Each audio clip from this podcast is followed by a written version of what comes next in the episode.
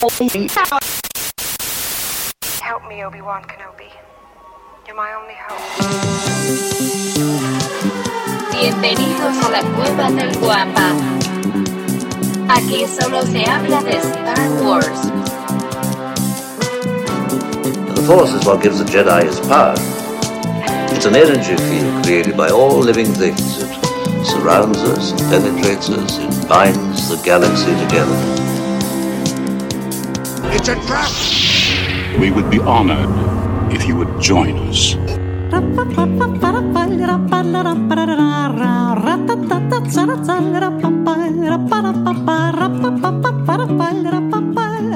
no puede repetir.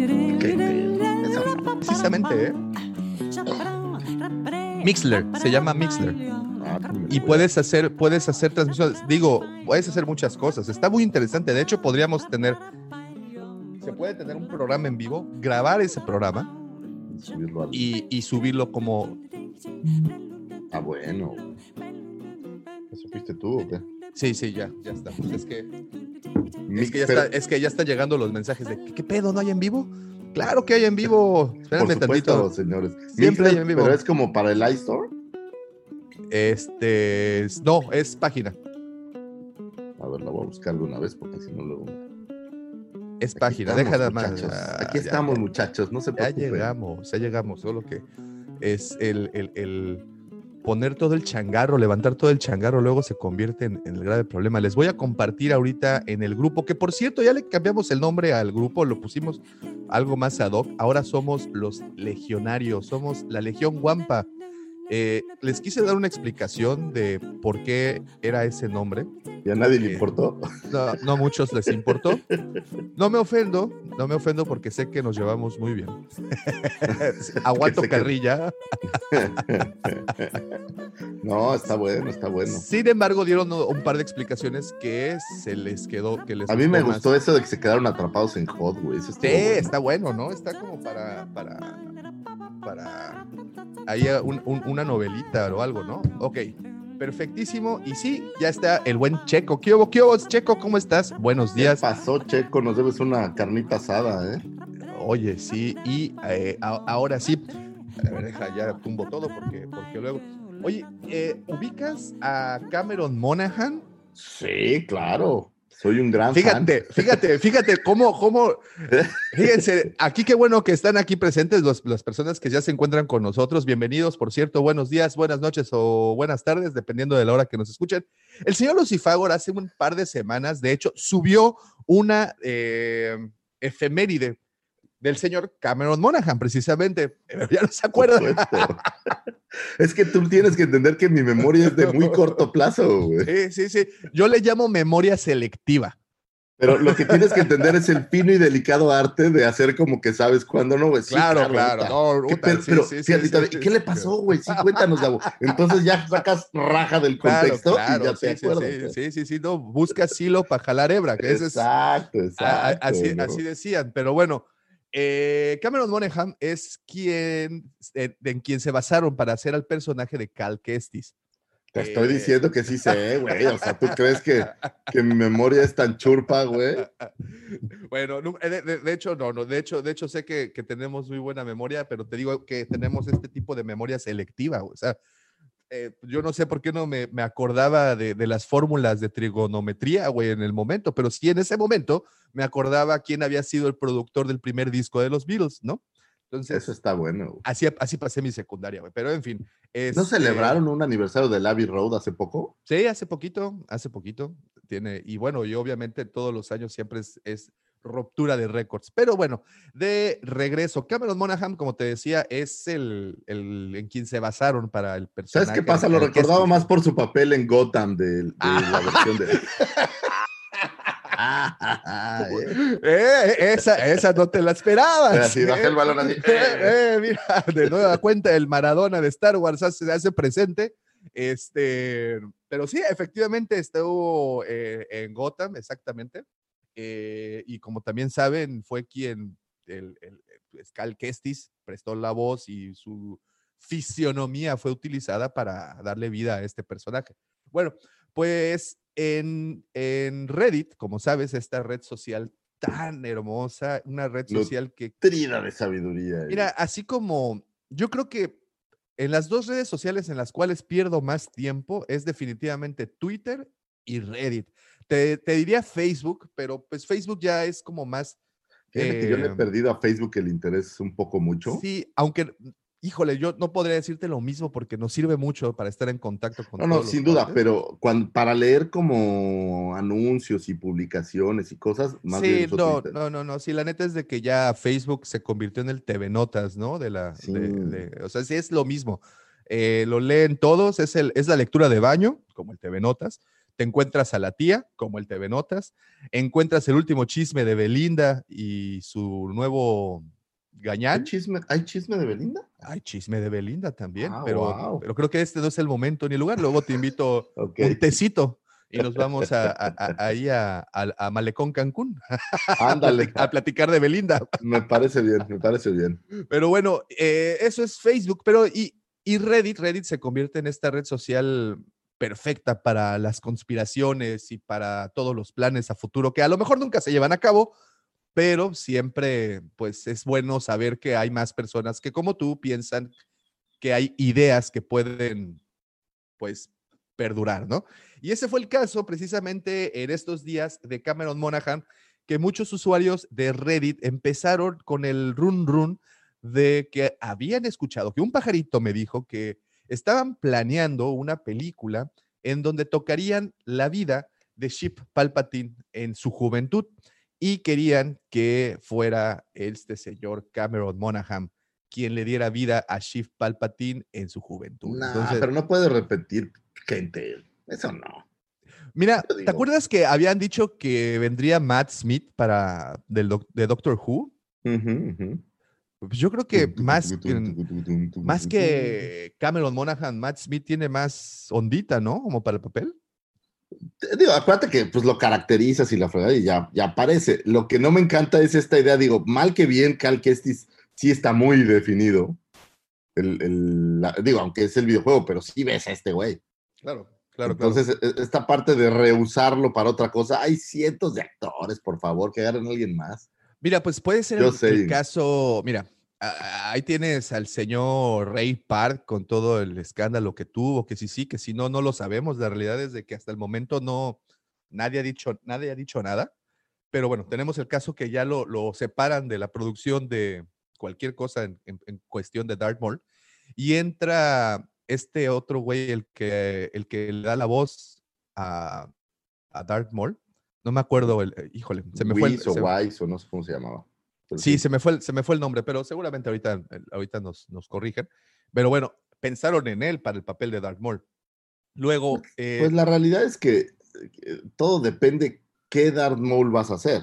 Si lo- vas a hacer un Darth Maul donde participe mucho, pues, pues ya buscas un actor y está pintado y trae los cuernitos. O sea, no es que lo veas así como, sí, sí, sí, como sí. realmente es. O, por sea, ejemplo, es- También tenemos el, el caso de que quieren, quieren, ¿eh? porque realmente, pues, di- di- ni Disney, ni Star Wars, ni nadie ha dicho que sí será, que quieren que Throne sea live action.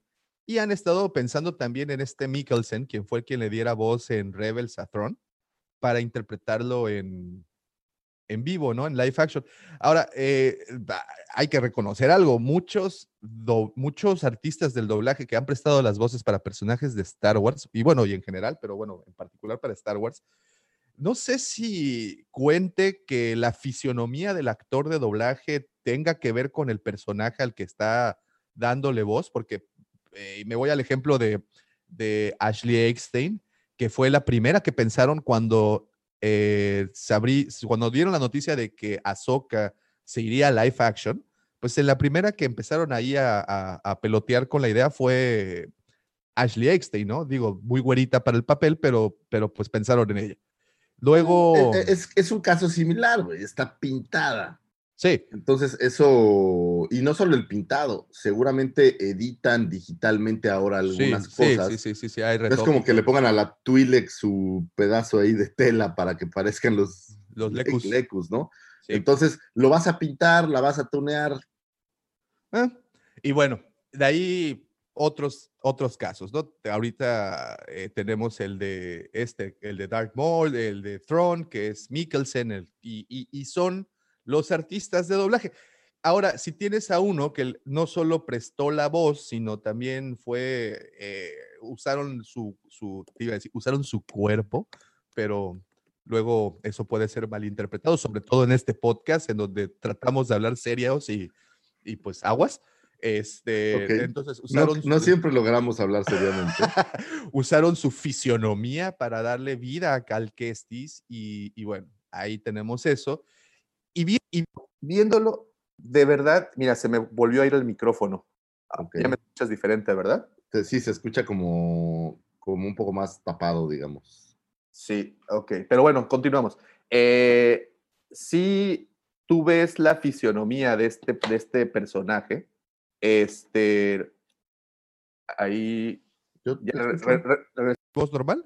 Ya, ahí, ahí estás, ahí estás. Ah, gracias, gracias. Es que estoy teniendo fallos aquí con la escarletita. Este, pero bueno, eh, podría. e- El parecido es.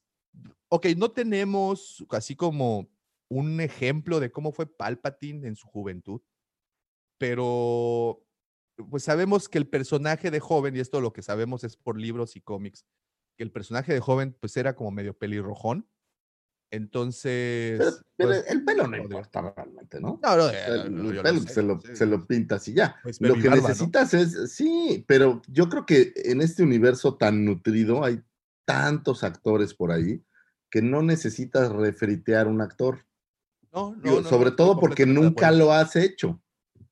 O sea, realmente no, no metiste, te- fuiste tan decente de no crear una alternativa de la princesa Leia, no Lea, porque ya me dijeron que la princesa Lea es una vedette, eh, y lo cual agradezco, solo estoy esperando las fotos, pero eh, la princesa Lea, oye, güey, perdónenme si mi pronunciación es del nabo, güey. Me, me dio un- mucha, me, me dio soy un mucha risa. sateluco chilango con todos los problemas del mundo, por favor. Me, me dio mucha risa en el video que está por estrenarse el día de mañana o si están escuchando la versión podcast, es que se estrenó ayer domingo o mañana si estás aquí en vivo. Este, si te tomas el tiempo para decir, lea. Vean ese Bueno, video, es que, vean, es que vean yo, ese yo video. ap- yo aprendo de lo que nuestros queridos amigos nos, nos Es corrigen, correcto, pues. es correcto, es Uno es un pedazo de... Somos de unos títeres, nada más. Nosotros, nosotros, los hilos que nos mueven son ustedes, queridos amigos. Eso es lo que no saben. Pero bueno, mi punto es que yo creo que no necesita refritear a nadie. Saca un actor nuevo, saca de la chistera y vámonos. Hay tantos. Para- pero para empezar, pero para empezar, un proyecto en donde involucre a Shift Palpatine de joven. Hmm. Bueno, deja- eh, te aclaro una cosa, fue Reddit, ¿eh? Esto fue, fue Reddit. Tú sabes que ahí han estaba- destrozado universos. Estaba leyendo, digo, tú sabes la razón por la que lo estaba leyendo, pero estaba leyendo todos los que han dirigido algo en Star Wars, ¿no? Y en estas notas chistosas, donde vienen ya, ya nombres como los estos eh, cuates que hacían Game of Thrones, Ajá. eh, que, que ya, este, viene, ya viene tal cual como si ellos eh, ya estuvieran listos para hacer la película.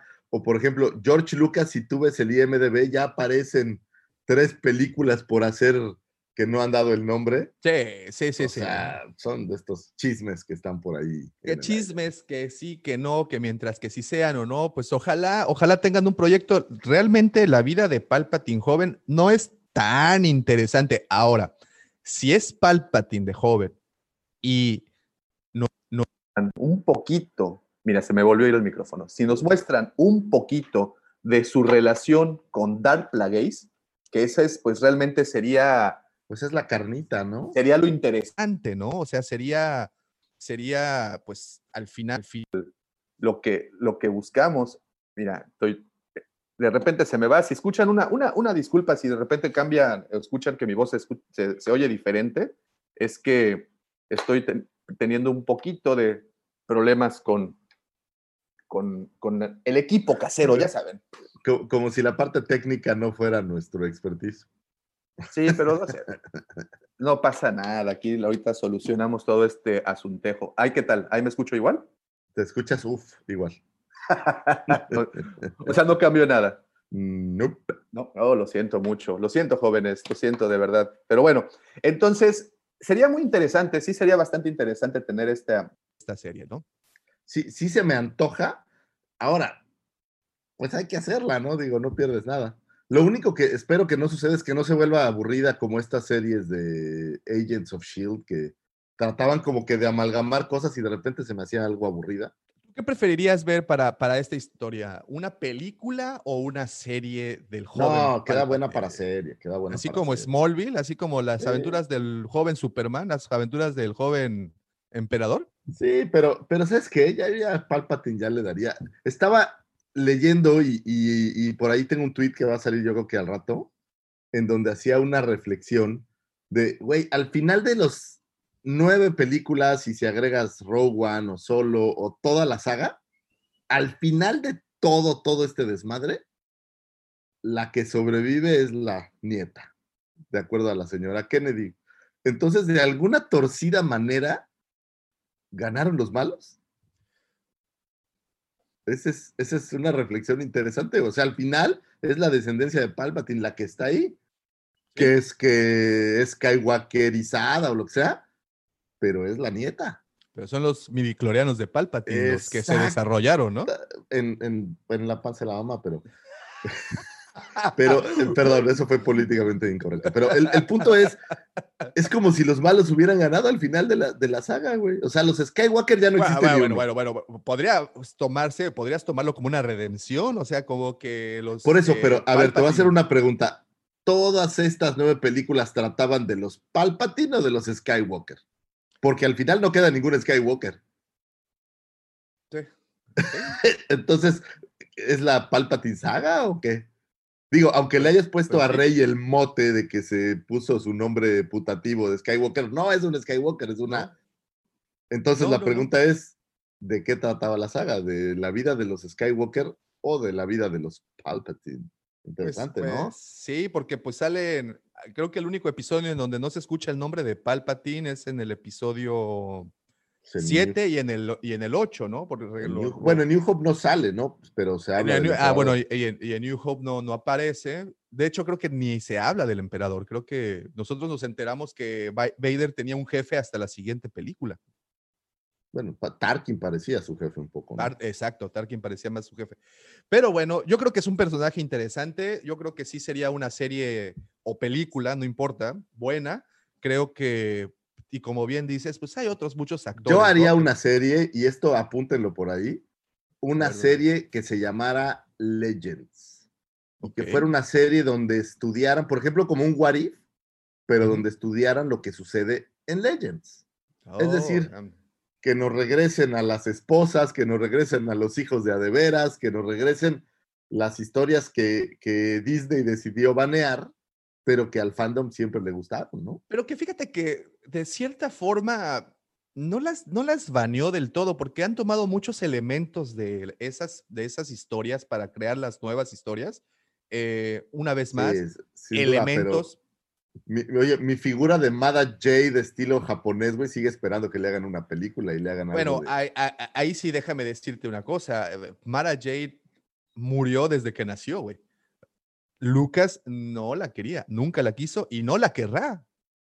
Está bien, pero al fan le gusta.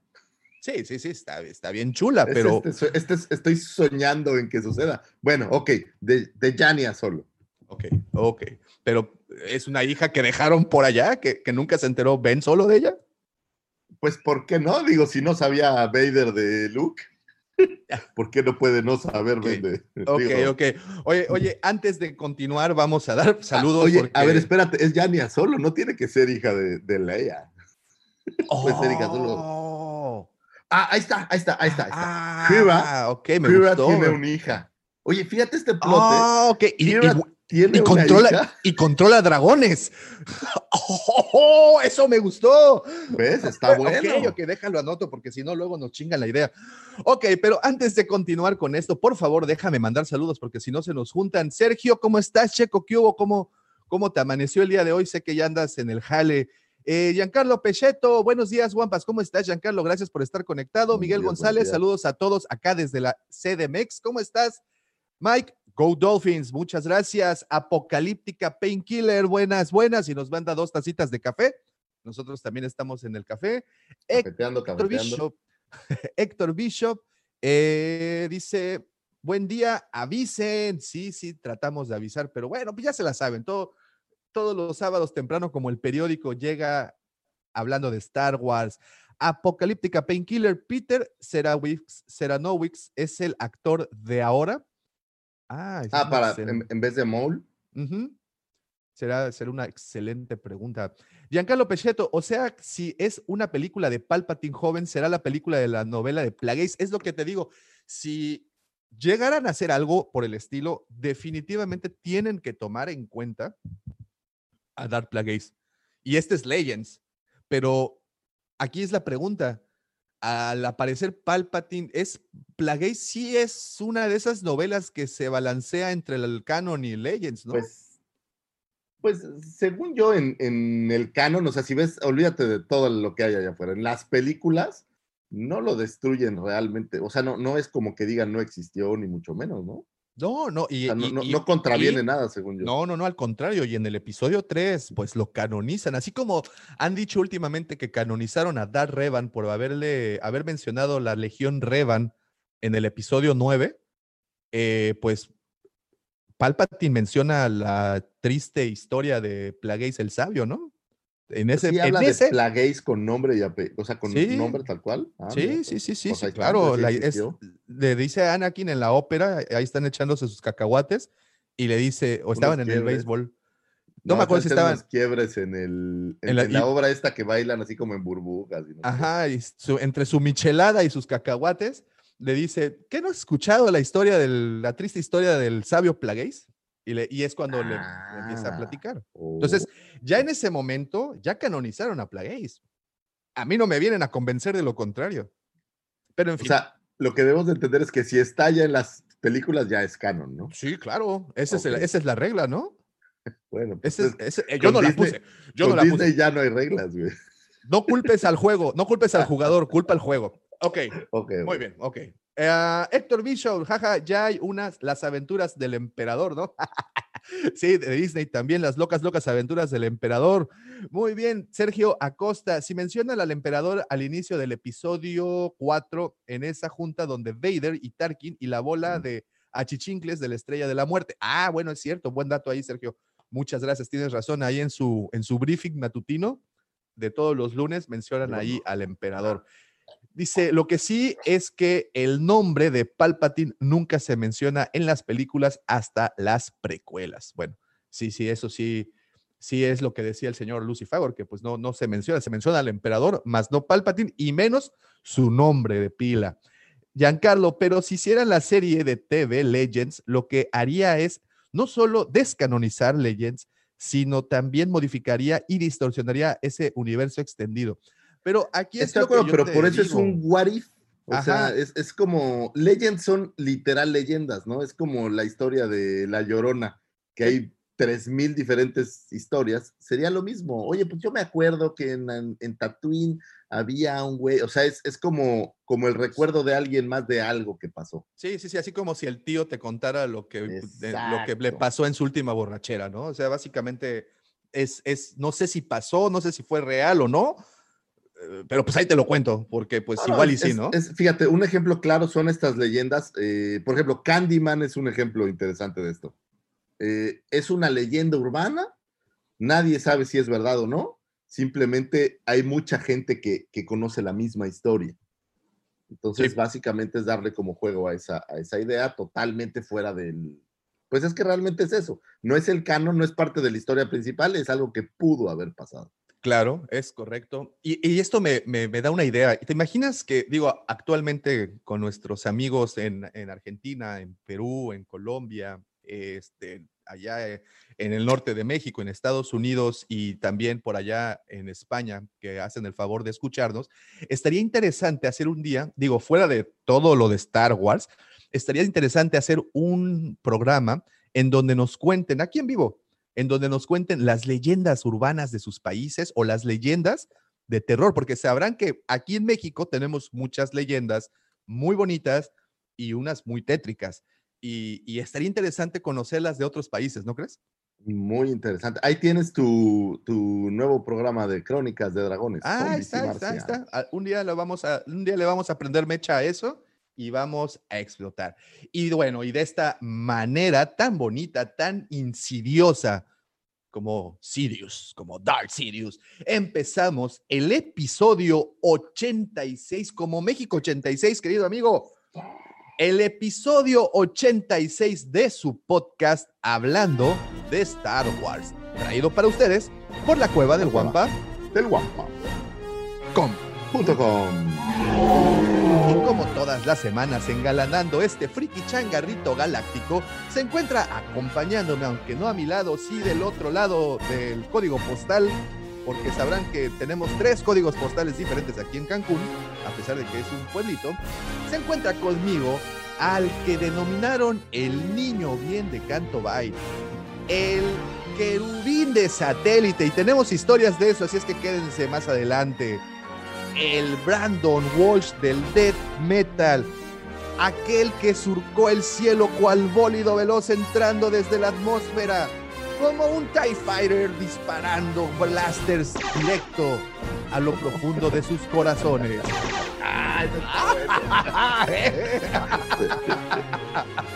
aquel que llamaron el explorador de las profundidades de sus sentimientos. Él es... Híjole, y hoy tenemos historias, ¿eh? Hoy tenemos historias. y muchos sentimientos. y muchos sentimientos también. Él es el que denominaron el segundo sol de Tatooine, el que le puso la E mayúscula, la palabra elegancia y el que le llevó categoría a Mos Eisley. Porque antes, antes, señores, señoritas, era, era peor que las canoas. El señor, arroba Lucifago. Muchísimas gracias y este programa no podría ser posible, no podría llegar hasta sus closets, sus baños, sus escritorios godines o donde sea que nos escuchen sin la mente siniestra. El ya popularizado, siempre imitado, nunca igualado, sin del amor, Mandaloriano del corazón, autografiando a flor de piel sus corazones, Justin Bieber de la 139 y Chayanne de la Riviera Maya, el Tosken Rider de Playa Mamitas y el que fuera denominado ya en Tinder. Sí, sí, señores, en Tinder. Y tengo que hacer como, como una pausa de, de respiro para poderlo decir así, ¿no? El señor no culpe a la noche. Arroba Davomático. Aquel que doña Carmen cuando escucha su nombre suelta la lágrima. Suelta la lágrima. No, no, oye, ¿sabes qué? Aquel de quien doña Carmen colecciona besos, porque hablábamos de los coleccionistas. Sí, sí, sí. Doña Carmen tiene, cada beso tiene como hasta dibujado ahí, no, no sé cómo lo hace, la verdad, pero, pero bueno. No, yo, yo no sé, y yo le he dicho muchas veces, señora Carmen, o Carmencita, dependiendo si ya está medio borracha, pues Carmencita. Ya Este, está medio tomada. doña cuando ya está medio tomada, doña Carmen, le digo, tírelo, señora, de verdad, es, no es higiénico, no es higiénico lo sí, que tener hace. ahí una servilleta. Lo que no entiendo es por qué tienen labial esas servilletas que le das, güey. Es que... ¿Hay alguna razón de esto? O eh, sea, ¿te pones brillo o qué te pones? No, no, es mertiolate. Lo que pasa es que tú no sabes, güey. Tú no sabes en dónde han estado esos labios, Lucifagor. Pero bueno, antes, antes de continuar y yéndonos hacia ese abismo que la verdad, uy, qué miedo. Mejor vamos a continuar con este bonito Está bien, podcast. está vamos bien, a está continuar bien. con este bonito podcast. Oigan, eh, quiero agradecerles a todas las personas que ya hacen el favor de seguirnos a través de nuestras diferentes redes sociales. Como saben, al señor lo encuentran como arroba lucifagor en Twitter, a su seguro servidor como arroba davomático. Así nos encuentran en esa hermosa, hermosa red social que, que como nos encanta usar y qué chisme tan sabroso echamos por ahí. También, por favor, síganos eh, como arroba la cueva del guampa. Nos encuentran en Twitter, Instagram, YouTube, en Facebook, en, este, en Reddit, ya también, te- Tinder y lo más sorprendente, también en TikTok. Ese es el más sorprendente para, para, para, para mí. Fíjate, el otro día, el otro día. producción no ha sido tan elevada. eh, lo No, no, no, pero, pero ya se, ya se creó un precedente, o sea, ya tenemos historia ahí en Twitter. en- ¿Sabes en- qué perdón, pasa? en- Mi en hija que tiene 13 años me dijo, es que Ah, papá, bueno. no te equivoques. Estar en TikTok no quiere decir que tienes que hacer mil videos. Simplemente tienes que ir haciendo tus videos poco a poco, así que que tengas calidad. ¿Quién sabe La- qué la- la- significa la- calidad? la- no? Pues Pero- es que sabes que creo que ahí estás, este, estás formando a nuestra futura productora, ¿eh?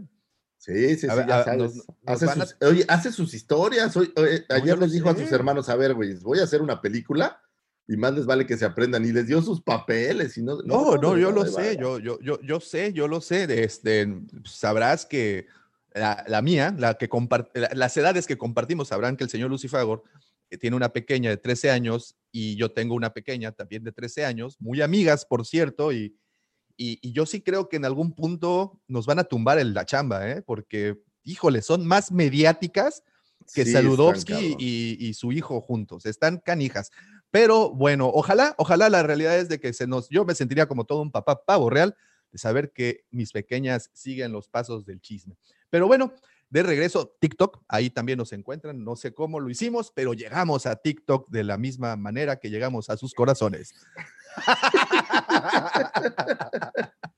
Oigan, también quiero agradecerles a todas las personas que ya hicieron el favor de visitarnos y depositar su confianza en nuestra super duper ultra bella página la cueva del guampa.com en donde como saben encontrarán todo el inventario y mucho, mucho todo el inventario de la tienda no vayan a pensar que aquí de la casa o, o- o de otros inventarios y también y, y volteé a ver así mi, mi cuarto. de- ya lo pusiste a la venta no. Oh, por favor. Eh, encontrarán todo nuestro inventario y mucho contenido original. Por favor, entren, lean los blogs, han estado muy interesantes. El señor Lucifagor hizo su debut. Es el primer eh, artículo que, que subes o ya habías publicado algo antes. No sé, había uno de los cardback, pero creo que por, el, por la cantidad de caracteres nunca lo pudimos. Sí, sí, pero es sí, correcto, es correcto, pero sería muy bueno retomar ese tema. El señor Lucifagor esta semana subió un artículo muy interesante, eh, habla de la historia de las variantes en las figuras de acción de Star Wars. Siempre ha sido algo, algo muy cool. Me, me, eh, tuvo un video también que más que video de YouTube pareció mi documental de History Channel. Oye, lo Pero mejor es que bueno, en el ¿eh? video hablo. Hablo de cómo te enteras de repente por variantes de un amigo. Y, y esto es curioso, pero después de lanzar el video, Davomático agarra y me manda unas fotos de la tienda y me dice, güey, tenías esta variante. y yo, ¿qué? Es Eso, que eso después- existe. Es que después de ver el video, de verdad, sí me, cagado. me, me tu- me detuve. eh, hicimos inventario. Esta semana le tocó a Saga del 2002, a la mal llamada Saga del 2002.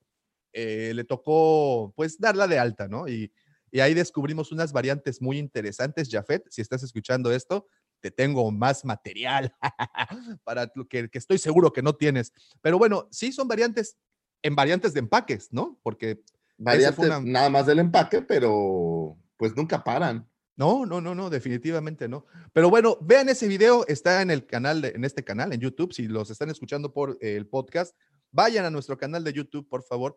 Vean el video del señor Lucifagor en donde habla de las variantes, un video extenso, bueno, entretenido. Y gracias a ese video, déjenles platico que el señor Lucifagor se ganó el mote. ¿Qué digo mote?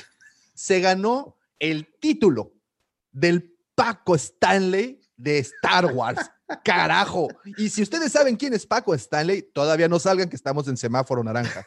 Por favor. Pero Tenía- bueno, ¿Sabes quién tenía? El hermano del Puis, Ramón, le mando un abrazo al, al buen Ramón si nos escucha. Él, él tiene una voz muy grave, entonces él le gustaba declamar y tenía un disco de los, este, de los poemas de Paco Stanley. poemas de Paco Stanley. Es que eran buenos, es que sí te la... te- te- No, no lo manejaba mucho, la verdad, pero el, el tipo era, era muy buen declamador, o sea, sí tenía una voz muy bonita, sabía modularla muy bien y pues tenía, tenía eso. Bueno, lástima, lástima que le inventaron esos tacos ahí en el charco de las ranas y si usted no sabe de lo que estamos hablando, ya puede salir. Ah, ya puede salir, no, no, no. pasa Cuídense, absolutamente cuídense, nada. no salgan así nada más. Oigan, y bueno, también quiero aprovechar para eh, invitarlos a que se unan a la Legión Guampa. ¿Y qué es la Legión Guampa? Para quien no lo sepa, la Legión Guampa es este formidable grupo de WhatsApp que hemos formado a través del tiempo. Y digo formidable porque para muestra un botón. La semana pasada, el sábado anterior que grabamos, de repente me empiezo a fijar que, como saben, en este chat hay un tráfico impresionante de stickers y de memes. Y pudo haber quedado ahí. Pero la semana pasada hubo un... No voy a decirle tráfico. Hubo un...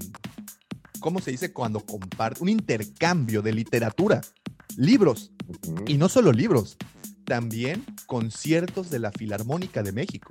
Ah, neta. ¿O sí? ¿Tú crees que este grupo es cualquier cosa? Güey, Aquí, hay- ahí- aquí ahí se maneja un cierto nivel cultura de a de intelectual. Güey, Güey. mandaron, mandaron un enlace para el concierto de la Filarmónica Nacional en la Ciudad de México, porque interpretaron la semana pasada en vivo en YouTube. La, la Orquesta Filarmónica de México interpretó los temas de Star Wars con eh, bailarines, o bueno, no, no, la palabra correcta, no creo que sea bailarines, pero eh, danzantes o... Pues ya sabes, es que no quiere decirles bailarines porque bailarines se me hace como los que salen con J-Lo así atrás moviéndose como coreógrafo. Pero estos güeyes, eh, sí, sí. Esos, esos son bailarines. No, estos eran como danzantes de Pero bailes dan- contemporáneos. No, no, no. Danzantes de estos que en el Zócalo de la Ciudad de México. No, por eso me arrepentí de decir danzantes porque ya nada más les hacía falta ponerle las conchitas en los tobillos. Pero Ah. no, no, no, no, no. Bailarines contemporáneos. Es que en el Zócalo, y a los que no sepan qué es el Zócalo, el Zócalo así le llamamos a nuestro mero, mero centro, nuestra plaza pública más importante en la República. Este, no sé por qué sé por qué se llama Zócalo, pero son de estas cosas que uno alguna vez leyó. Y este, y ahí hay gente vestida o caracterizada como, ¿qué serán? Podemos decir como, vamos a decir para que sea más simple, como aztecas antiguos. Y bailan. Y se conocen como danzantes, por eso es, es. que. Y usan conchitas en los tobillos. Y usan conchitas que hacen. Es correcto, es correcto. Pero bueno, ese bonito grupo en donde se comparte cultura, en donde se comparte conocimientos, ese grupo, a ese grupo lo invitamos a participar. ¿Cómo puedes participar? Facilísimo, nos mandas un mensaje por cualquiera de nuestras redes, eh, un mensaje privado de preferencia, porque bueno, necesitamos tu teléfono para poderte dar de alta. Si no, entra a Facebook y eh, ahí también hemos compartido el enlace para que con un solo clic te unas al grupo de WhatsApp llamado ahora o, o bau- rebautizado como la Legión Wampa, esos clones olvidados en el planeta Jod a sus expensas, Ah, ¿Qué está tuvieron que ese- luchar? ese. que tuvieron que luchar contra esas bestias y como el Mandaloriano o, los, o como los Mandalorianos, una vez que acaban con su presa máxima, se ponen el logotipo, por ejemplo, el mitosaurio en el caso de Boba Fett o el Mudhorn en el Sí, caso del mando. un- un guampa. Estos tienen un Wampa. Ah, ¿eh? ¿eh? ¿Ahora sí les gusta o no todavía? ¿Todavía no? Ok, bueno, no importa. Voy a seguir me- me va gustando la forma que va tomando. ¿eh? Oye, este, bueno, pues ahí está. Únanse, únanse por favor al grupo. Y antes de continuar con este bello podcast, déjame mandar saludos porque se nos junta, se nos junta la chamba y luego para qué, para qué quieres. Eh, me, me, ay, órale, sí han llegado muchos mensajes. Ok, empezamos con. Eh, aquí eh, dice Axel Callejas, buenas, ¿cómo estás Axel? Gracias por estar conectado. Mike González, una serie con la vida y obra de alguno de los personajes de la saga. Estaría interesante siempre, este, así como una, una serie biográfica, ¿no? De, de personajes que no fueron como que tan importantes o como que el spotlight no estuvo como tan sobre de ellos. Dice Sergio Acosta, leyendas urbanas de Culiacán, el padre Jeringas, a chinga. Ah, esa El está padre buena. Jeringas, vamos, a, vamos a investigar del padre Jeringas. Si no puedes, Checo, pues cuéntanos o únete a la plática, por favor, y, y seguimos cotorreando. Apocalíptica dice, pregunta, ¿por qué no expandir el universo más para el futuro? Es decir, continuar desde donde terminó episodio 9 en lugar de ir para atrás. Yo estoy contigo, Apocalíptica. Yo también creo que deberíamos ya de olvidar todo lo de atrás para enfocarnos en qué es lo que viene, cómo se van a cómo se toman las cosas ahora sí con el extinto emperador, aunque bueno, ya no sé si sí murió de verdad o no, pero pues estaría Pero- interesante Pero ver qué aquí pasaría, tenemos que ¿no? esperar a, a ver si es cierto que rebotean toda la historia y echan a la basura todo, todos los últimos tres entregas y, y sale algo diferente. pero yo creo que es no una gran idea ir al futuro. Vámonos ya. a lo que Eso no va a pasar, Vámonos. eso no va a pasar, no van a rebotear nada. Van a ver. Bueno, doctor. No, y ahorita que te dé mis opiniones ah, en un futuro. ¿Me vas a, perdón? Ya vas a ver. No, opiniones, las opiniones. Las Ah, opiniones. No, no, no. perdón, es que me distraje. No es sábado de dos por uno todavía. Dice doctor Kenobi, saludos desde Monterrey. ¿Qué onda? ¿Cómo estás, Kenobi? Saludotes. Dice The Chosen One Project. Buenos días, mis charros galácticos, charros galácticos. Ah, ese está bueno. Eso me güey. gusta como para la película del Santo contra los charros galácticos. No, para película de Robert Rodríguez. Estaría más cool. Sí, sí, sí. Robert Rodríguez, all the way.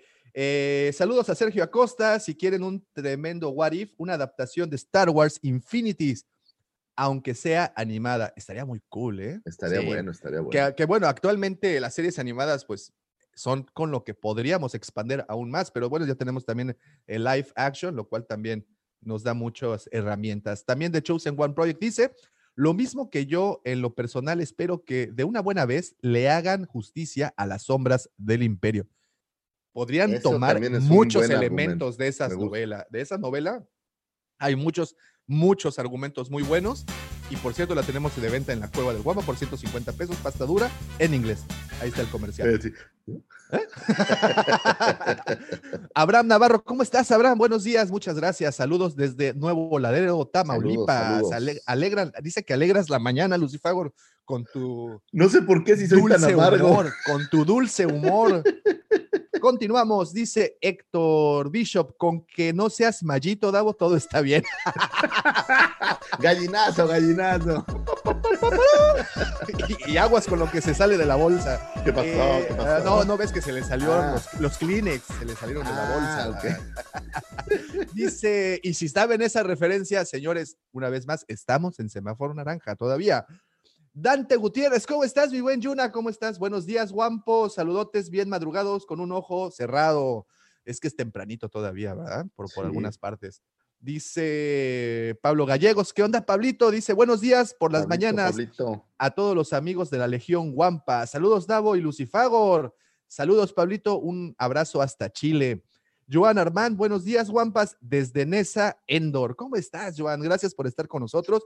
Y por último, Dante Gutiérrez, ¿no es Anabel la que está atrás de ti, Lucifagor? Es mi hija, güey, no frieguen. Ah, no. ¿Quién?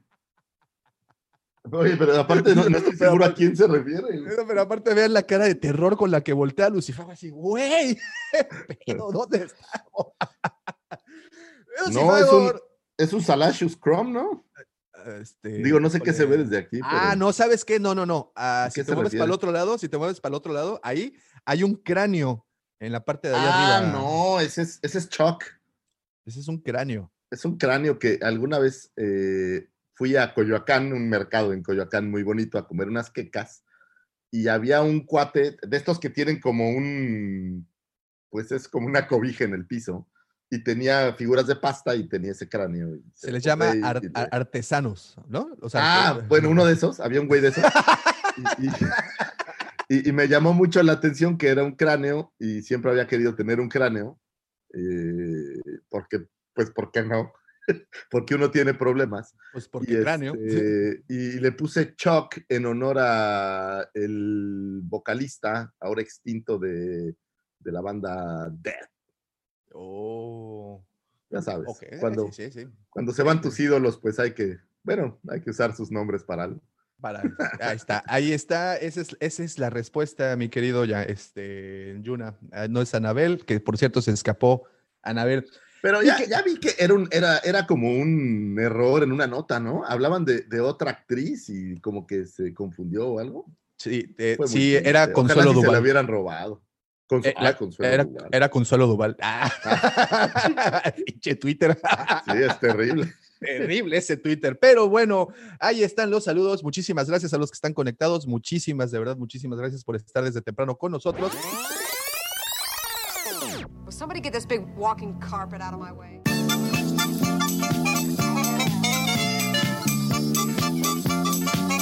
Y ahora sí, ahora sí vamos a darle inicio a este bonito podcast, pues ya llevamos un ratote y no le hemos dado inicio. Y pues bueno, señor Lucifagor, usted eh, sabe y cree, yo, soy, yo sé que usted cree en esta gran ley universal que se llama karma. Ah, el karma es, es, Es- una cosa. El karma, como dicen, es una, es, is a bitch, ¿no? Es- It's a es- bitch. el karma sí, sí. Es la factura que nos pasa en la vida Digo, después de mucho no tiempo. lo creo como esta versión un poco más mágica o más romántica de, de que es como una especie de fuerza. Lo creo más bien como, como esta parte del efecto mariposa donde tus actos desencadenan otros miles de actos. Y obviamente si eres un hijo de la fregada, pues, pues los actos no van a ser tan buenos como si eres así media tabla, o sea, no eres ni tan malo ni tan bueno, pues te va a ir un poco mejor. Eso bueno, es pues, ok, pues el karma nos alcanzó. No, El karma nos, nos alcanzó. volvieron a tirar de, no, el IPI no. No, no, no, no. El karma nos alcanzó por tantos años de habernos burlado del señor Ricardo Arjona. Qué fuerte, qué fuerte.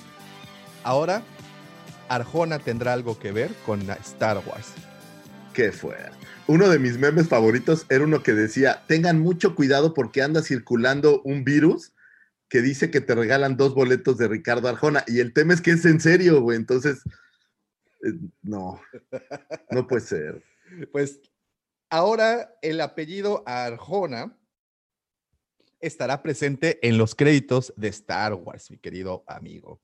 Qué Adria, fuerte. Adria Arjona, la hija del señor Ricardo Arjona, será la coprotagonista de Cassian Andor.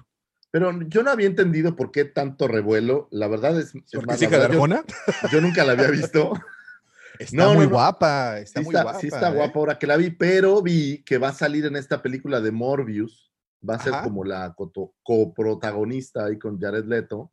Entonces creo que eso le dio todavía como más, como más salsita, ¿no? Pero a mí no me parece como tan memorable, digo, no lo sé. Pues a mí se me hace, bueno, a ella la pudimos ver en una de tus películas favoritas, que fue Pacific Rim la 2, donde sale tu superhéroe John Boyega. John Boyega. ¿En la También- 2 o en la 1? En la 2, en la 2 aparece. Eh, la 1 sí me gustó, ¿eh? La, la primera de Pacific Rim sí me, me latió. Bueno, la segunda ya no tanto, pero, pero bueno. También la vimos en Triple Frontier, Triple Frontera, en donde aparece con Paul Dameron. Bueno, este güey, este. Isaac. que van escapando de la frontera como... No, es, un, es ¿No? la de un asalto. eh, ahí está este Ben Affleck, este güey, este, eh, Oscar Isaac, o el señor Oscar Sí. Isaac Hernández, como lo conocen en su pueblo. También, por cierto, también de Guatemala, ahora que, que- que mencionamos todo esto. A lo mejor se conoce con Arjona. A lo mejor, sí, a lo mejor iban por unos tacos, no lo sé. No sé qué comen en Guatemala. Si hay algún amigo de Guatemala por acá, por favor, ilústreme. Eh, pero bueno, eh, pues sí, ¿por qué no? no? Pod- Podrían conocerse. Digo, al final, farándula guatemalteca, este, pues deben de conocerse, así como aquí en México, Consuelo Duval, pues ahora la Pero no creo conocemos que todos. Arjona vive en Guatemala, ¿no? A lo mejor ya vive en No, Estados Unidos y de eso deriva que la hija pues sea actriz allá, Seguro, seguro. creo yo. Pero bueno, ahí ya la hemos visto en esa película también, que por cierto está en Netflix, la de Triple Frontier, es una película que se distribuyó únicamente por esa plataforma. Entonces, pues ahí también la vimos. Eh, y eh, también apareció en esta película de eh, Six Underground, una nueva película de Michael Bay que también se estrenó por Netflix. Este es, No, eh, no he tenido la suerte. es, inter- es, es interesante, es interesante, es lo único que te puedo decir. Pues bueno, y como bien dices, también aparecerá en una película de Marvel, que también hacen con Sony Studios, que se llama Mobius, que como también mencionaste, es el señor Jared Leto. Y pues ella eh, anunció en su cuenta de Instagram, porque pues, millennial, este, que aparecerá ya con esta serie, la cual sabemos que ya empieza a avanzar, que ya estas últimas, al menos estas últimas dos semanas, han retomado el paso de la preproducción, ya están haciendo algunas cuantas cosas. Sabíamos que Diego Luna eh, acaba de lanzar, bueno, no acaba entre comillas de lanzar una serie en Prime, en Amazon Prime. Eh, No me acuerdo, algo de comida o algo por el Sí, estilo. no sé, no, no. No me no llamó la mucho atención. la atención tampoco. Vi, vi el- la fotito, pero no. No, sí, no, a mí tampoco me llamó tantísimo la atención. Seguramente ahorita nos van a platicar cómo se llama. Pero bueno, ya están empezando a trabajar, ya tienen un reparto más completo, ya está la línea argumental. Sabemos que serán historias antes, evidentemente, de Rogue One, que por cierto, a- ayer la vi y qué buena película es Rogue One. Pero bueno, me Es regreso, eh, me enfoco a lo que estamos. Eh, entonces, bueno, se une, se une ella al cast, ya, ya Yo- son que varios Yo, que están. yo pensaba que el cast ya estaba completo, o sea, que, que no estaban en esta parte tan, tan temprana de empezar, o a lo mejor ya estaba decidido y solo permitieron anunciarlo.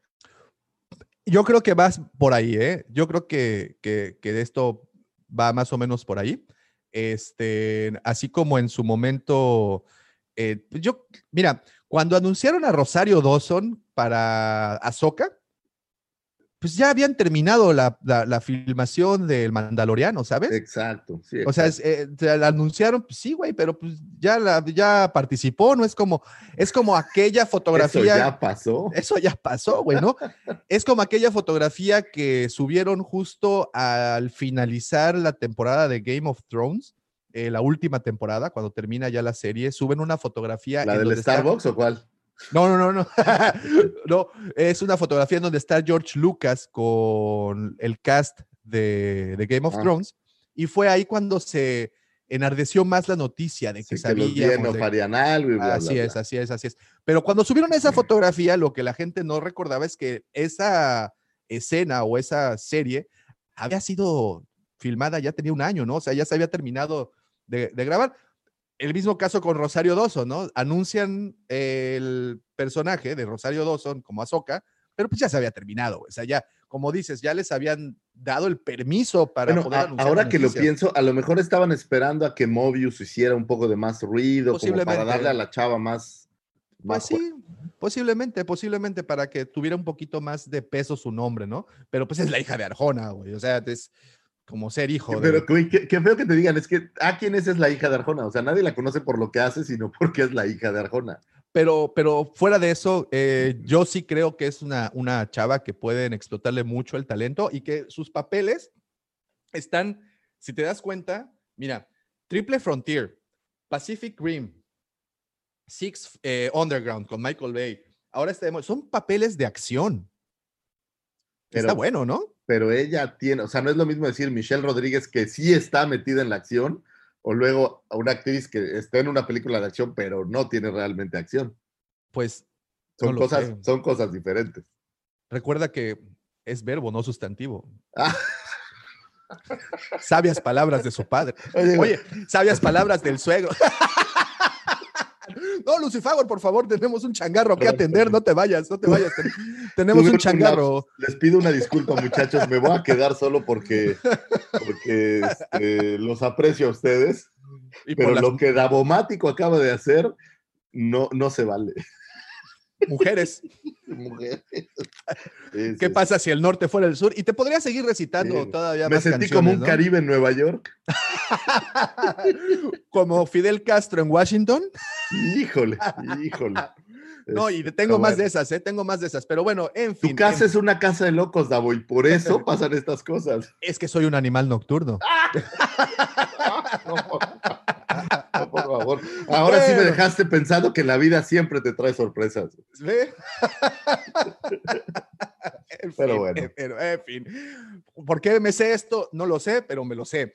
Pero bueno, ahí está. eh, se me hace una actriz que creo que sí puede ser muy talentosa en el sobre todo en este giro de películas, en este género, perdón, no giro, en este género de películas se me haría una actriz que ya está mostrando que es alguien que se va a dirigir a la acción. Este, y, y- y la chava es, es, creo, talentosa, a- además de ser muy atractiva, es una chava muy talentosa que creo que merece más. Y lo más importante, Lucifer, que es lo que no hemos dicho, presencia latina de nueva cuenta en Star Eso sí, eso sí. Digo, Presencia latina. tiene toda la presencia y, y creo que la idea mezcla bien con, con Diego Luna, ¿no? Totalmente, sí, sí, sí.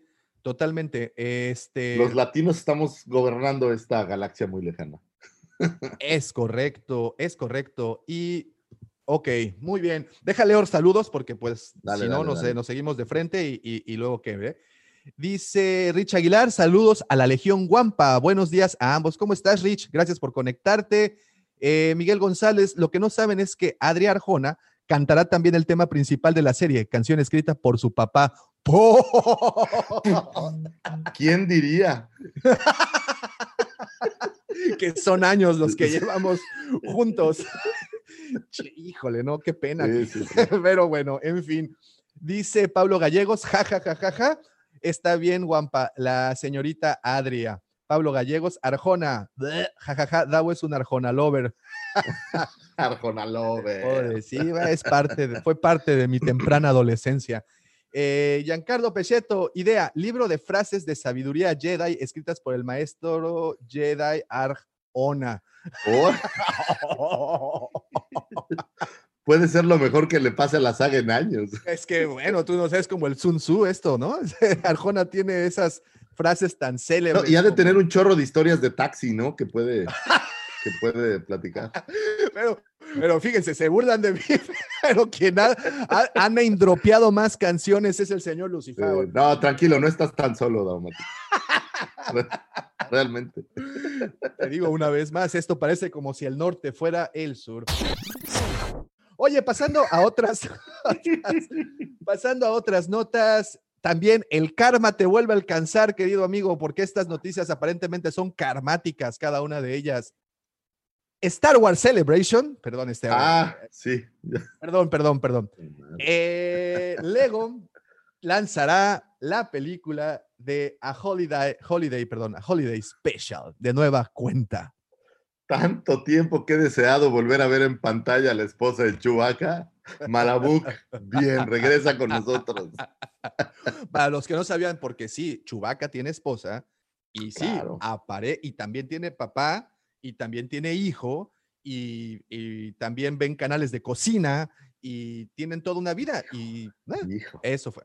Pero bueno, a pesar de los esfuerzos del señor Lucas por desaparecer de la faz de la tierra las todas las copias del especial de Navidad de Star Wars, pues bueno, se le va Pero ¿qué es más humillante? ¿El, el Holiday Special o el programa ese de Johnny and Juno? ¿Cómo se llama ese que, que, que salen? Es como programa de variedades, que se les cae el, el- la escenografía al final del programa. Oh, claro, claro, claro, claro, claro. Pero ese, pero ese fue un programa, o sea, bueno, el- ese programa continuó, ¿no? No, o sea, tuvieron la- el problema con ese especial de navideño que hicieron en la televisión, pero bueno, eh, esto del especial de Navidad de Star Wars, dirán lo que quieran, pero creo que es de esas cosas que como fan debes de consumir, ¿no? O sea, tienes que es- verlo, aunque sea una el, vez el en la vida. Holiday Special es esta necesidad de traer a la vida real el programa, el- la serie o la saga, en donde agarras y dices, no, no, a huevo, tienen que tener una Navidad, güey. ¿Por qué? Si aquí hay Navidad en todos lados, ¿por qué en un universo muy lejano no hay Navidad?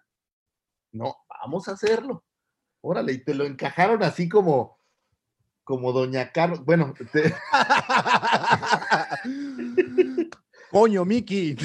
exacto, como si te trajeran un pavo.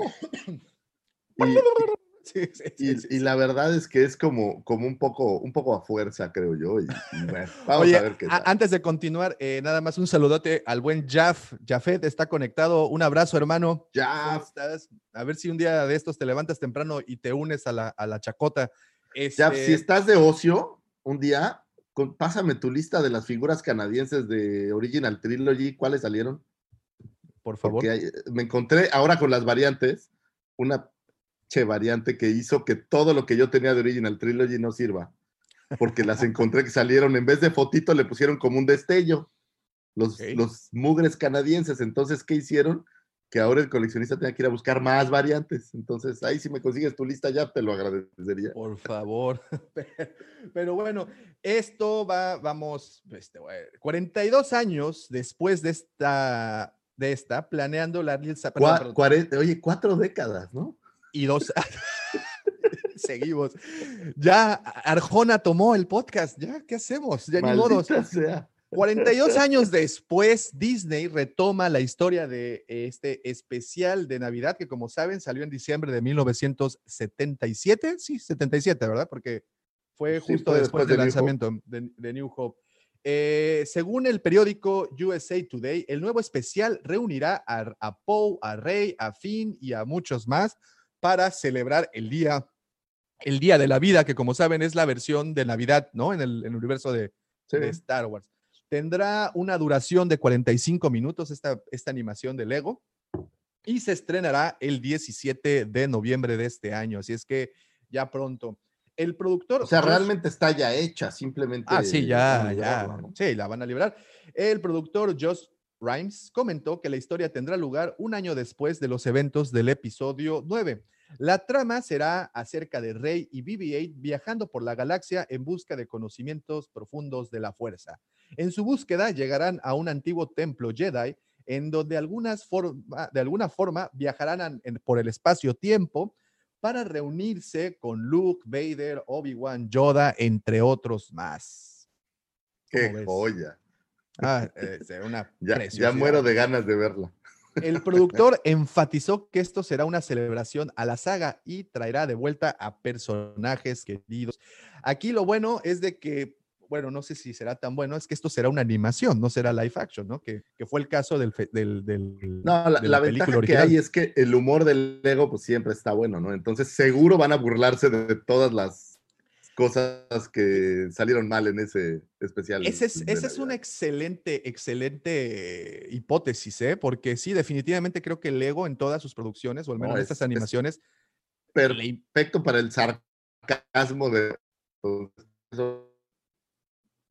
Sí, sí, sí, güey, aunque el señor Lucífago se quedó a medias con esa, con esa este, declaración, porque se nos congeló tantito, pero bueno, definitivamente sí, el, el Lego siempre tiene ese timing tan bueno para meter, como dice el señor Lucifagor, ese sarcasmo eh, en todas sus escenas y pues sí, no dudaría ni tantito en que lo utilicen para burlarse de la, de la película original, ¿no? Porque la película original sí tuvo, tuvo, tuvo, perdón, pues ahí como que chascarrillos muy raros que solamente ellos le entendieron, pero siempre he creído que como fan debemos de verla y yo al menos a mí la disfruto mucho. Miren, ahí me caí, pero seguramente ahorita el señor Lucifagor se, se, ahí estás, ya estás de vuelta, ya estás de Ah, vuelta. ¿Ves? No puedes hablar mal de Disney, Lucifagor, porque pues ya sabes qué es lo que ocurre. Digo, sabemos bien que tiene, el ratón tiene bien paradas sus orejas por todas partes. Pero bueno, tendremos esto. Esto será para el 17 de, noviembre. Saldrá únicamente, se distribuirá para Disney Plus, que también llegará en noviembre aquí a Latinoamérica. Bueno, al menos creo que a México. No sé si a todos los países de Latinoamérica. Pero bueno, se liberará ahí el 17 de noviembre esta nueva aventura de Lego. Sí creo, me gustó mucho tu hipótesis, ¿eh? Esa de que usarán mucho el sarcasmo para, para hacer más amena esta historia. Bueno, parece que tenemos problemas ahí con la conexión, pero antes vamos a, a- darle por al señor Lucifagor que se reconecte bien y yo así puedo leer. eh, saludos, saludos, nos vamos hasta aquí, Rich Aguilar. ¿Quién los vería? El podcast pasando con playeras de Megadeth y ahora citando a las canciones de memoria de Arjona. Sí, es que como también dice Lucifagor, nuestras cabezas funcionan de tal modo que pareciera que guardamos información irrelevante, inútil y eso, pues bueno, creo que por eso nos memorizamos las canciones de Arjona en su momento. Héctor Bishop, qué miedo, sí. A mí también me dio miedo saber, darme cuenta más que nada, darme cuenta que, que sé, aún me sé canciones de Arjona. Jaff Collector, buenos días, Davo Lucifagor, les mando un gran saludo. Muchas gracias, Jaff, ¿cómo estás? Muchas gracias por conectarte un ratito. Eh, Pablo Gallegos, saludos, Mr. Jaff, ya, bueno, ahí están platicando. Héctor Bishop, saludos. Jaff, ya están cantando rolas de Arjona, te actualizo. eh, Jaff, saludos, Pablo. Bueno, aquí hay saludos mutuos. Eh, y aquí dice Jaff Collector, cantando rolas de Arjona, jajaja, el mismo Chayán de la Riviera Maya. ¿Eh? Sí, pues sí, entre rolas de Chayán y rolas de Arjona, solo es cartón genérico. me imagino que de los canadienses, ¿no? De lo que me estabas comentando. Exactamente. ¿Ya estás? Ah, Ya ahora sí, ya estás, ya estás. Fíjate Eh, que hace como un mes vinieron a arreglar los ventiladores a, las- a su casa y dejaron madreada la red eléctrica. oh, no. Y entonces desde ese día, internet se va cada, cada cinco o seis horas, de repente, una caída de internet a 15 minutos y regresa. Entonces es, Sí, tiene sus es un picos, poco ¿no? desesperante, pero Sí, tiene- Sí. Pero, pero no pasa nada. Aquí continuamos con la chacota. Eh, dice Miguel González, ¿quién diría que todos captamos esas referencias? pues ahí está, ¿ves? No somos los únicos. Eh, Arjona, a ver dónde me quedé. Citar sus temas ha sido lo peor, dice Pablo Galloso. Oye, no, ¿cómo crees? Es pura, pura, pura broma. Lucifagor, te mando la lista de las Original Trilogy canadienses por Watts, ¿ok? Eh, Héctor Manuel Bishop, gracias. ya no, ya no sé si sigo dormido y es una pesadilla y van a aparecer Arjona o es verdad todo esto. Entonces, no, es verdad. Sí, estamos citando a Arjona. No sé por qué. Es muy temprano y no es suficiente el café aún. Giancarlo Pecheto, yo quiero ver la versión Lego del abuelo Wookie usando el casco de ex videos. Ah, bueno, porque en la, en la original el abuelo estaba viendo como películas picantes, ¿no? Me encanta cómo dice ¿Se nos congeló otra vez? Sí, está teniendo problemas con el internet en casa el señor Lucifagor. Dice Pablo Gallegos, lo que dice Miguel González es cierto, creo que todos somos cómplices. Apocalíptica Painkiller es como que el ego tiene esa libertad de poder hacer lo que quiera y no te podés molestar porque son buenos. Es que sí son muy buenos, es lo que comenta Lucifagor. Ese humor tan sarcástico que tienen y sobre todo el timing para meter esas bromas se me hacen geniales, de verdad. Y creo que cualquier historia contada por los de Legos nunca van a poder ser tomadas en serio, porque tienen esa, ese, ese humor. Sergio Acosta, me despegué por 20 minutos y ya están hablando de Arjona, ¿no? Y cosas peores vienen, querido Checo, dice la Biblia.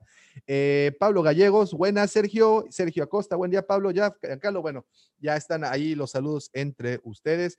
Y el señor Lucifagor se le volvió a caer el internet al señor, pero bueno, no pasa nada, ahorita seguramente lo recuperamos. Y bueno, por último, en las notas y antes de pasar al tema principal, ¿ya estás de vuelta? Ahora sí, fuerte y claro. hola otra vez. Hola de nuevo.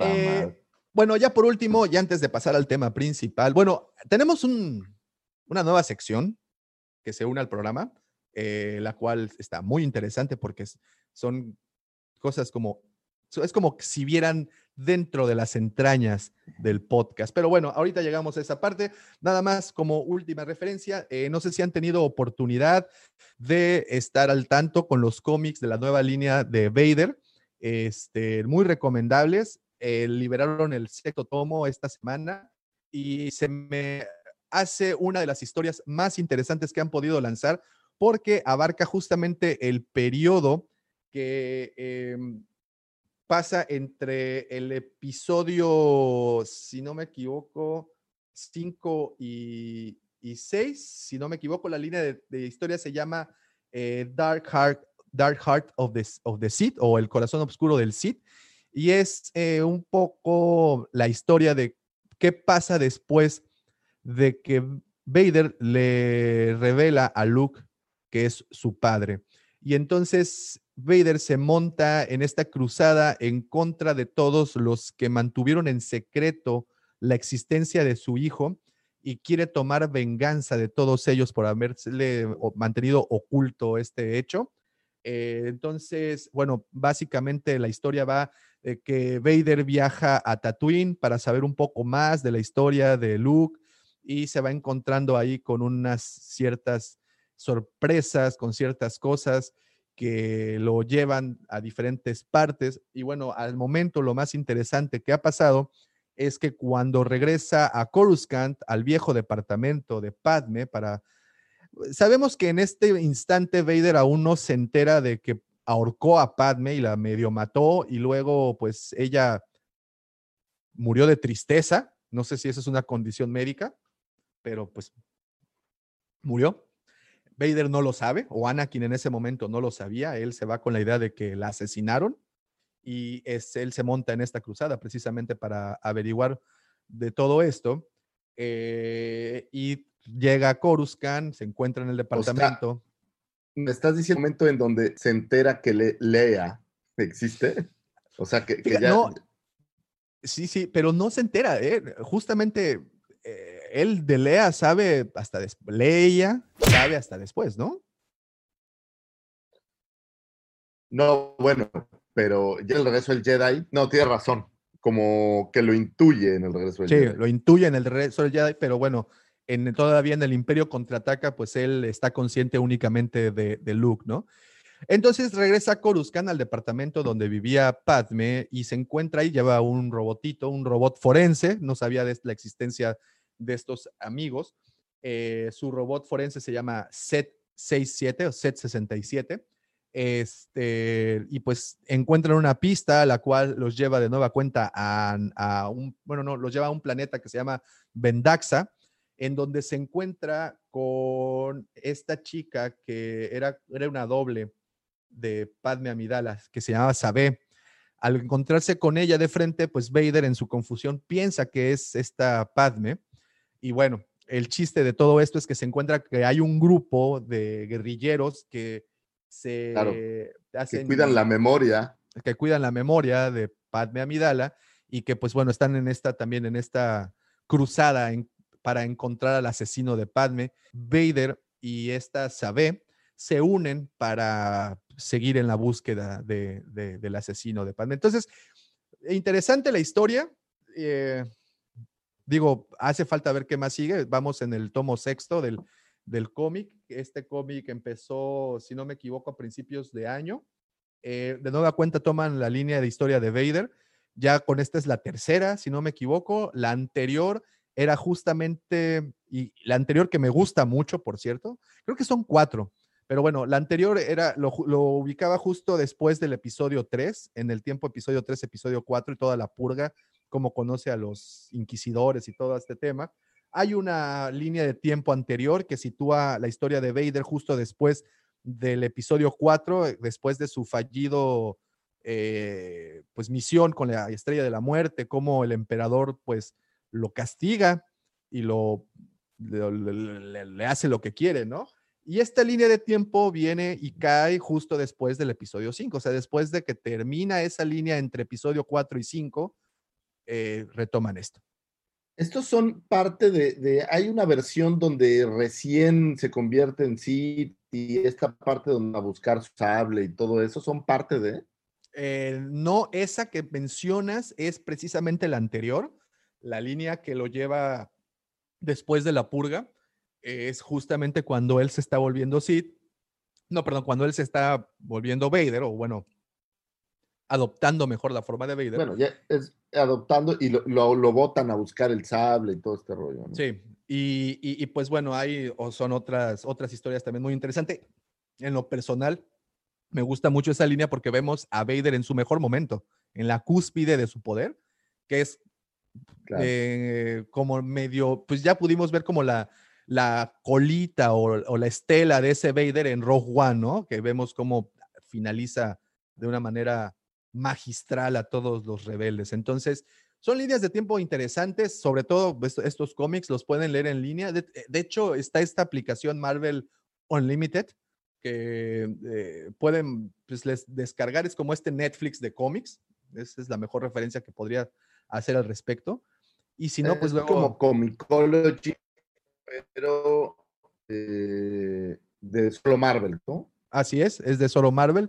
Está interesante porque, pues bueno, pueden descargar prácticamente cualquier historia ahí. Y, este, y si no quieren pagar, pues luego les paso de la manera ucraniana de, de leer estos cómics. Pero bueno, léanlos, muy buenos. Creo que ya están, no sé si están en, en- en español ya, pero pues ahí están, ahí están.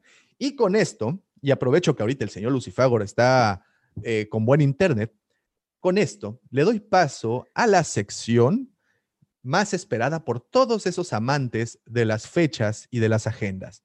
Para que tenga un tema de conversación con la Yolis de contabilidad o con Jorgito, el de las copias. Oye, mataste, ahora que tiene buen internet y put, se Oh, bloqueó se otra vez. cayó. Me lleva la- No, pero, pero, pero ahí estás, ahí estás. A ver, a ver, a ver. Los vamos dejo a- con- intentarlo. Ok, los dejo con el señor arroba Lucifagor y sus astroefemérides.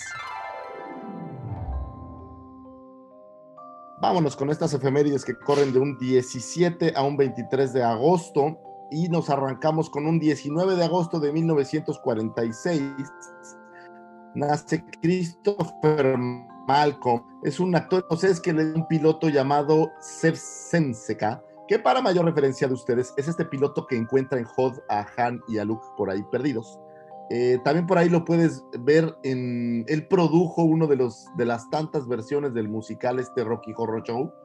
Y lo podías ver en Highlander o incluso por ahí manejó, me parece, algunas eh, marionetas y, producción en Laberinto. Un 19 de agosto de 1948 nace Ia McKinley.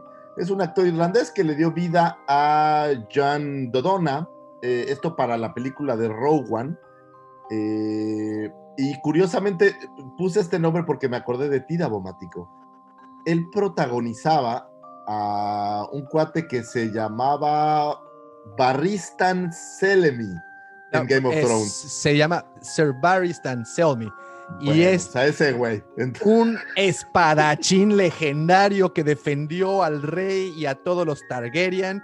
Y ya no voy a ahondar más porque Es- no es la plataforma. Es la prueba de cómo sí pienso en ti, Dabomático, y, busco referencias con tu programa ese raro. Un 19 de agosto de 1973 nace esta estrella que llega, así llega desde el firmamento a traernos alegría y a traernos felicidad a todos porque es incomparable. El señor Ahmed Best, mejor conocido por todos ustedes como Sir Jar Jar Binks. Ojo, eh, ojo que ya es Jedi. Bueno, bueno, Jedi. ahora ya es un Jedi. Pues bueno, feliz cumpleaños al señor Ahmed Best, actor que interpretara a Jar Jar Binks para toda la trilogía eh, de las precuelas. Y ahora se dedicara a ser el Master Jedi Kellan Beck para este programa de Jedi Temple Challenge.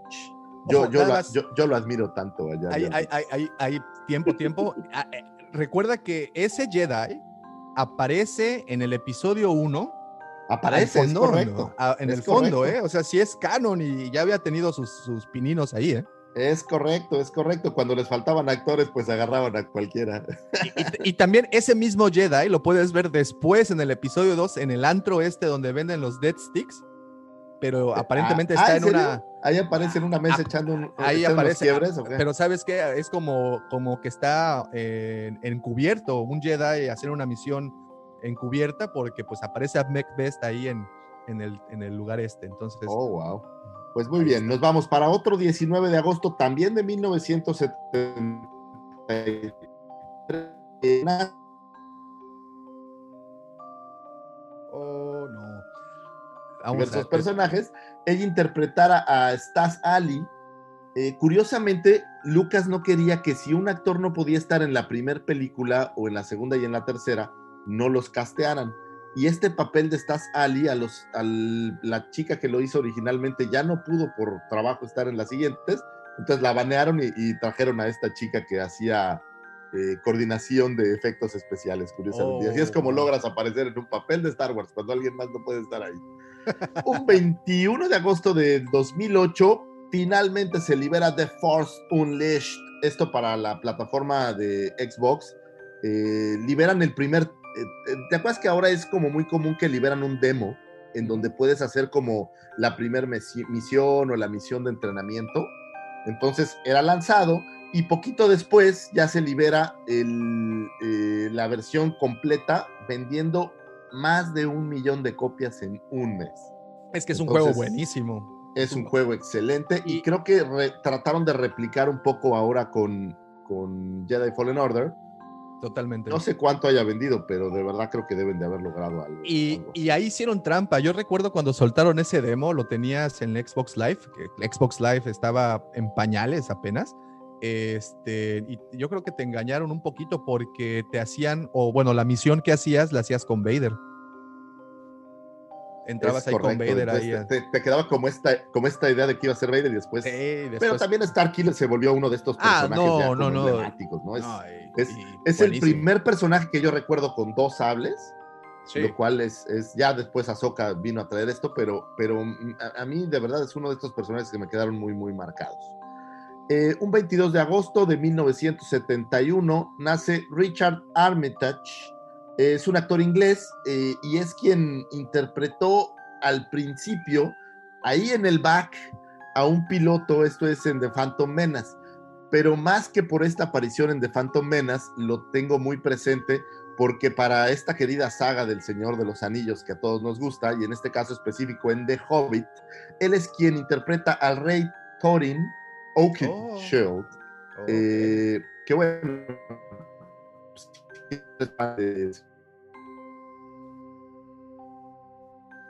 Vamos a prender una veladora por el internet Pues, del señor. con ahí está. Wars. Ahí está. ¿no? Es la conexión. Muy bien. Luego tenemos para otro 22 de agosto, pero del 2016, eh, fallece Neil Henby, que es este primer fan que pudo ver la película de Rogue One. Es un caso muy curioso y es donde eh, yo creo que esto es el tipo de cosas que genera que amemos tanto a la saga. Este era un, pues no un chico, era un, un cuate que estaba diagnosticado con cáncer, muy mal, y, y hicieron una petición él y su familia para poder ver Rogue One antes de que pudiera fallecer. Eh, esto llegó obviamente a Lucas, llegó a Disney y los ejecutivos se pusieron de acuerdo y permitieron que el mismísimo señor Gareth Edwards fuera con, al hospital donde estaba este chico y le hiciera un screening de Rogue One, convirtiéndose en la primera persona, digamos, no parte de la producción en ver la película. Eh, él fallece como cuatro días después, curiosamente, de que, de que lo presentan y se convierte pues en algo emblemático. Y creo que esto es parte de lo que hablábamos del karma, ¿no? Haz cosas eh, buenas que traigan Que buena te regresen. Y bueno, y repitieron, demás, ¿no? y, y- y repitieron la fórmula para episodio 9 también. Hay un, una Es persona correcto. enferma terminal, también le dieron un screening previo. Entonces, eh, pues eh, digo, de alguna manera se los agradeces que, que de verdad estén en, este, en este tipo de cosas. Totalmente. Eh, un 23 de agosto de 1961 nace Alexander Desplat, que es eh, el compositor que originalmente estaba casteado para hacer la musicalización de Rogue One. Curiosamente, y lejos de que al final a él lo, lo reemplazaron por cuestiones de trabajo, por un cuate que se llamaba Michael eh, Giacchino, lo que tiene muy particular Rogue One es que la música no la hace John Williams. Estamos acostumbrados a que toda la saga sea John Williams y en este caso siendo una de las películas más, pues de las favoritas, eh, incluso sobre algunas otras de las nueve Saga trilogías sí. de los Skywalker, eh, no fuera con la fórmula clásica, ni no era un director que ya hubiera trabajado con Lucas, eh, ni si vamos más que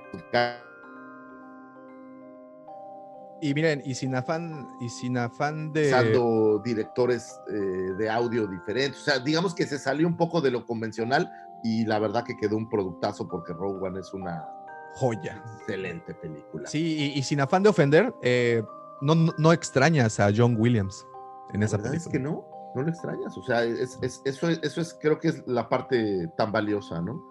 Un 23 de agosto, pero de 1974, nace tu héroe, tu máxima estrella, y esto por los acontecimientos recientes, el ¿Arjona? señor Raymond Michael Ray Park.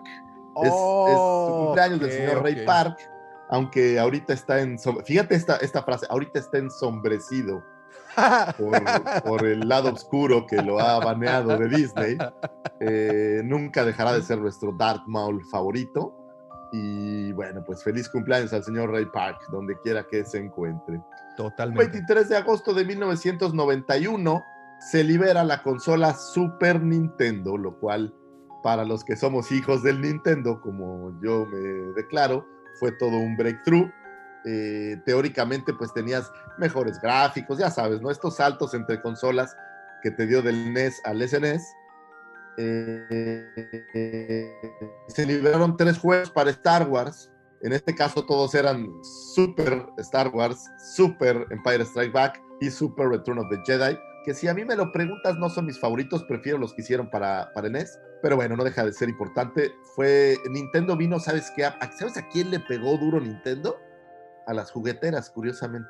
Sí, sí, Eh, claro. justo es esta época en la que Tonka tiene que vender a Hasbro porque Nintendo le rompió el hocico y las ventas habían sido terribles. Entonces siempre es emblemático recordar las consolas que yo me declaro un adicto de tiempo completo, aunque lástima que ya no puedo jugar tanto. Y bueno, esas fueron las astroefemérides de esta semana. Espero que Jorge, el de las copias, les pueda platicar qué juego de SNES jugaba más. Ya sabe, ya sabe, señor Lucifagor, su información siempre es tan valiosa para esos momentos, para esos silencios incómodos cuando uno se encuentra con el compañero de cubículo en, en el garrafón de agua en la oficina.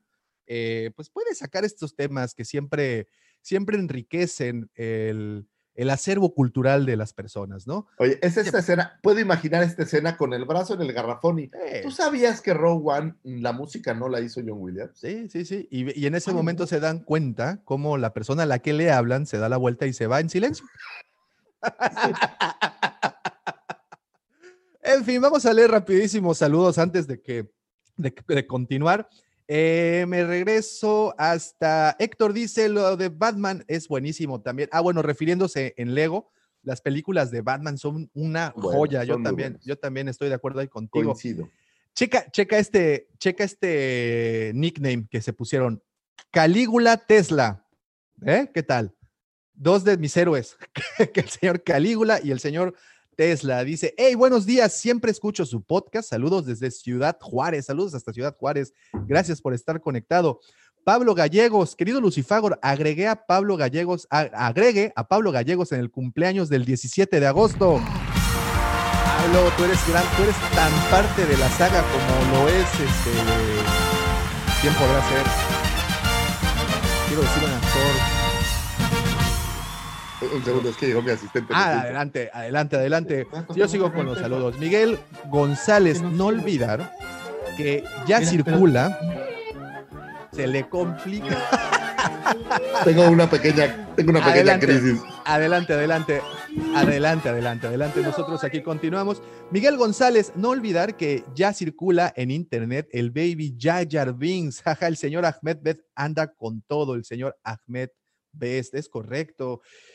Sí, pues es que yo creo que merece, merece un poco de amor después del todo el hate que recibió después de, de su participación en las diferentes películas. Pues bueno, sabemos Es estuvo que esto tengo que comentarlo, perdónenme, pero como el internet, tengo dos versiones de internet, una que se supone es mejor que es la que falla y una versión de Telmex. Pero como se nos fue el internet que no es bueno, no tengo Peppa Pig. güey. Oh, no. Y, y se está convirtiendo en un problema que no haya Peppa Pig. es muy grave, Es, es- entonces- es- es muy grave. Estamos, no haya estamos Peppa, tratando de resolverlo. Hay crisis, hay crisis en, en el en household. Pero bueno, vamos a seguir mientras, eh, rapidísimo. No olvidar que a Rich Aguilar ya sacrifiqué un pork para que el internet de Lucifagor funcione para la nueva sección al final. ah, bueno, es que déjame, te digo una cosa, lo- nuestros amigos de la Legión Guampa están muy al pendiente de esta nueva sección, de la cual por, por situaciones de tiempo vamos a mover para ahorita, para el campo suficiente. Pero bueno, continuamos. Rich Aguilar de nueva cuenta. Hay cosas malditas que nunca debieron salir a la luz y después está Baby Yayar. ¡No, baby! ¡Ya, ya, no! Tienes que aceptar que es bastante cute. Dice Rich Aguilar, la Baby Lucifagor ya pidiendo ranitas desde temprano. Tiene, tiene una rutina muy clavada en donde como a eso de las 8 aparece pidiendo leche, pan y pepa. Entonces, si alguno de esas me falta, normalmente dejo todo listo, pero cuando alguna de esas falta, ahí es donde... se colapsa el sistema, magia. ¿no? se Exacto, colapsa, se colapsa el sistema. Dice Jeff Colecto, les faltó la efeméride de que el 15 de agosto del 2020 me desperté temprano para escuchar. Es una buena efeméride. Esa la deja la anoto de una vez porque si no se nos va a barrer. Pero bueno, ahí está. Y por último, Miguel González, feliz cumpleaños, Pablo. Igual nosotros de aquí de parte de la cueva, te deseamos un feliz cumpleaños, Pablito. Pablo, nos has acompañado. Oye, pero no nos ha dicho la fecha, o sea, está ocultando su edad. Pablo, ¿estás ocultando tu edad? Di la verdad, digo, Sí, Davomático ¿cuántos tiene años tiene? 62 y no le da pena decirlo. Porque me conservo bien, yo uso Se Grecia conserva 2000. como una señora de cuatro décadas, entonces, por favor, necesitamos una foto para poder poner un Twitter y, y- y el año exacto, si es posible, Pablito. Oye, este, qué, qué, qué bárbaro. Eh, me sorprende eh, el, el dominio que tiene sobre Arjona, ¿eh? ¿Sabes qué pasa? Eh, el buen Matas, le mando un abrazo al Matas, que es otro de nuestros grandes amigos, tiene una frase que dice que hay canciones que no te gustan, pero te hacen surco. Ah, que claro. las has oído tantas veces que ya Sí, las sí, tienes como grabadas y no las puedes quitar de tu mente. Entonces, eso pasa con Arjona, son tan horribles que se te queda clavado. Señor Arjona, si algún día nos escucha, yo sé que usted es gran fan de Star Wars. Bueno, ahora lo será. Este, mándenos un saludo, por favor, señor Arjona. El problema no es Arjona, el problema somos nosotros que la escuchamos. Sí, tenemos un problema. El Sí, pro- el- sí. ¿Cómo dice la canción? El problema es que me gusta o no sé. Sí, sí, sí, sí. Anyway. Anyway, este, anyhow, anywho, vamos a llegar a esta nueva sección antes de continuar con lo de Arjona y todo esto. Les, les platico rapidísimo. ¿Quién diría, verdad? Pero bueno, les ¿quién platico diría que lo importante es ¿Cómo duele saber que no sabemos esto?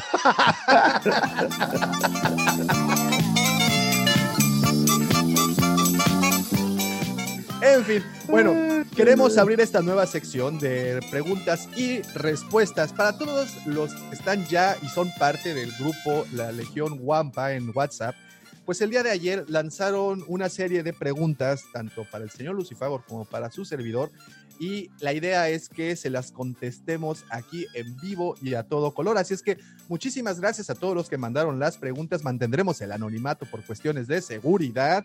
No, no es, cierto. Lo que pasa es que no los tengo. en riesgo. Eh, nada, no es cierto. Lo que pasa es que como no los tengo registrados eh, personalmente ahí en el, en el teléfono, pues no sé quién las mandó, pero no importa. Vamos a decir que es anónimo para mantener su, su seguridad. Lanzaron esta serie de Que te preguntas. escucha así como con catego. Sí, sí, sí. No, ¿Para qué decir que es un error? Podemos componer esto y que suene mucho mejor. En fin, entonces nos vamos con esta serie de, de preguntas que nos hicieron nuestros amigos de, de la Legión Wampa. Esto es en el grupo de WhatsApp. Este, si les repito y les reitero la invitación, si aún no son parte de este grupo y quieren ser, pueden mandarnos un mensaje privado por cualquiera de nuestras diferentes eh, redes sociales Oye, Davo, oye, Lucifagor, quiero unirme al grupo. Con todo gusto les respondemos y los unimos. También eh, quiero enfatizar que En cuestión de minutos nos unimos. Exactamente. en fin, en fin. Muy bien. A ver cómo empezamos. Ni tú ni yo, pero yo empiezo. Ok. Dale, estas, dale. Son, esta- estas son las preguntas que lanzaron nuestros queridos amigos. Espero que ya estén reunidos aquí la mayoría. Deja de todas maneras, ¿sabes qué onda? Quiero, quiero avisarles, ¿no? Quiero porque pues se, se me, se me haría buena onda que ya estuvieran... eh, espérame, déjame, les aviso. Para las personas que nos escuchan solo vía podcast, estoy en este momento mandando el mensaje al grupo. Ah.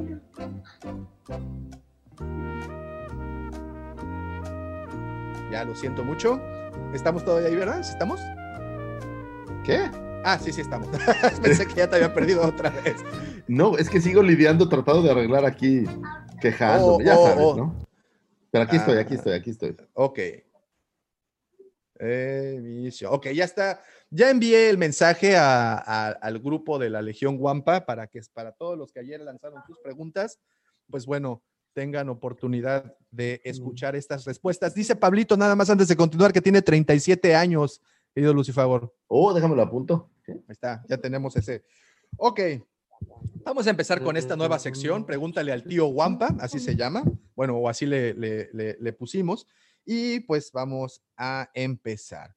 Como primera pregunta, no Dale, sé quién dale. la puso, no sé quién la puso, pero esta es la primera pregunta.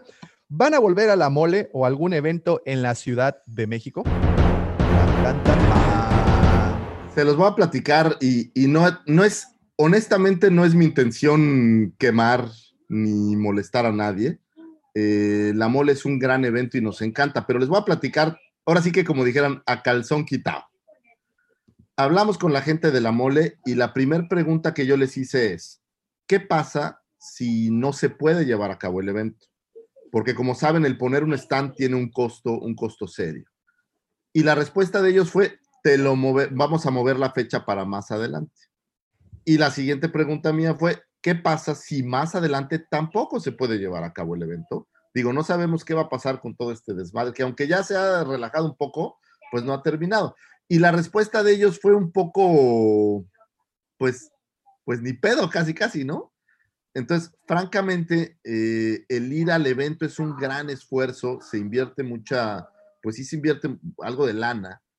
y, y el no tener la certeza, no solo de que no se lleve el evento, sino de que la inversión que haces, porque al final del día la inversión se hace y, se tiene que recuperar de alguna manera, si no tienes la certeza de que vas a poder recuperar y ellos no te dan la certeza de que pase lo que pase, si no se lleva a cabo el evento, pues incluso te reembolsen o algo así. O sea, ellos se lavan las manos y dicen, pues si no se pudo, pues ves, no es mi problema y lo mejor que puedo hacer es seguir extendiéndolo. Honestamente, no me parece una, una respuesta correcta en estos tiempos eh, de pandemia, por lo cual lo que decidimos es no asegurar la estancia el próximo año hasta que no se tengan condiciones seguras de que sí se va a llevar a cabo el evento y de que sí vamos a poder estar con ustedes. Porque para estar allá y que no vaya la gente al evento, pues hijo. el evento lo hace la gente. Totalmente. O sea, si no va la gente, si no tenemos ahí a, a todos los cuates, no vale la pena para nosotros. O sea, nosotros, lejos de ser esta empresa que quiere ir a hacer mucho dinero, pues la realidad es que no, nosotros vamos a conocerlos, estar con ustedes y si vendemos es porque hay que recuperar el costo del stand, el costo del viaje, el costo de todo lo demás. Entonces, eh, no tenemos la certeza hasta que no haya este famoso semáforo verde y no solo eso, sino la gente... Y bueno, eh, y eh, para terminar de, de dar forma a esta respuesta, la cual es totalmente, pues fue un par, como bien dices, medio des- decepcionante de parte de la Un organización. poco, la verdad. Pero bueno, para darle respuesta y, y redondear, tal vez eh, no se asista como, como stand, pero definitivamente estaremos ahí al menos como medio para, para visitar a los cuates y cubrir el evento. Eso sin duda, ¿no? y- e ir a grabar, ir a platicar, de nueva cuenta, grabar un podcast desde allá, que lo hicimos.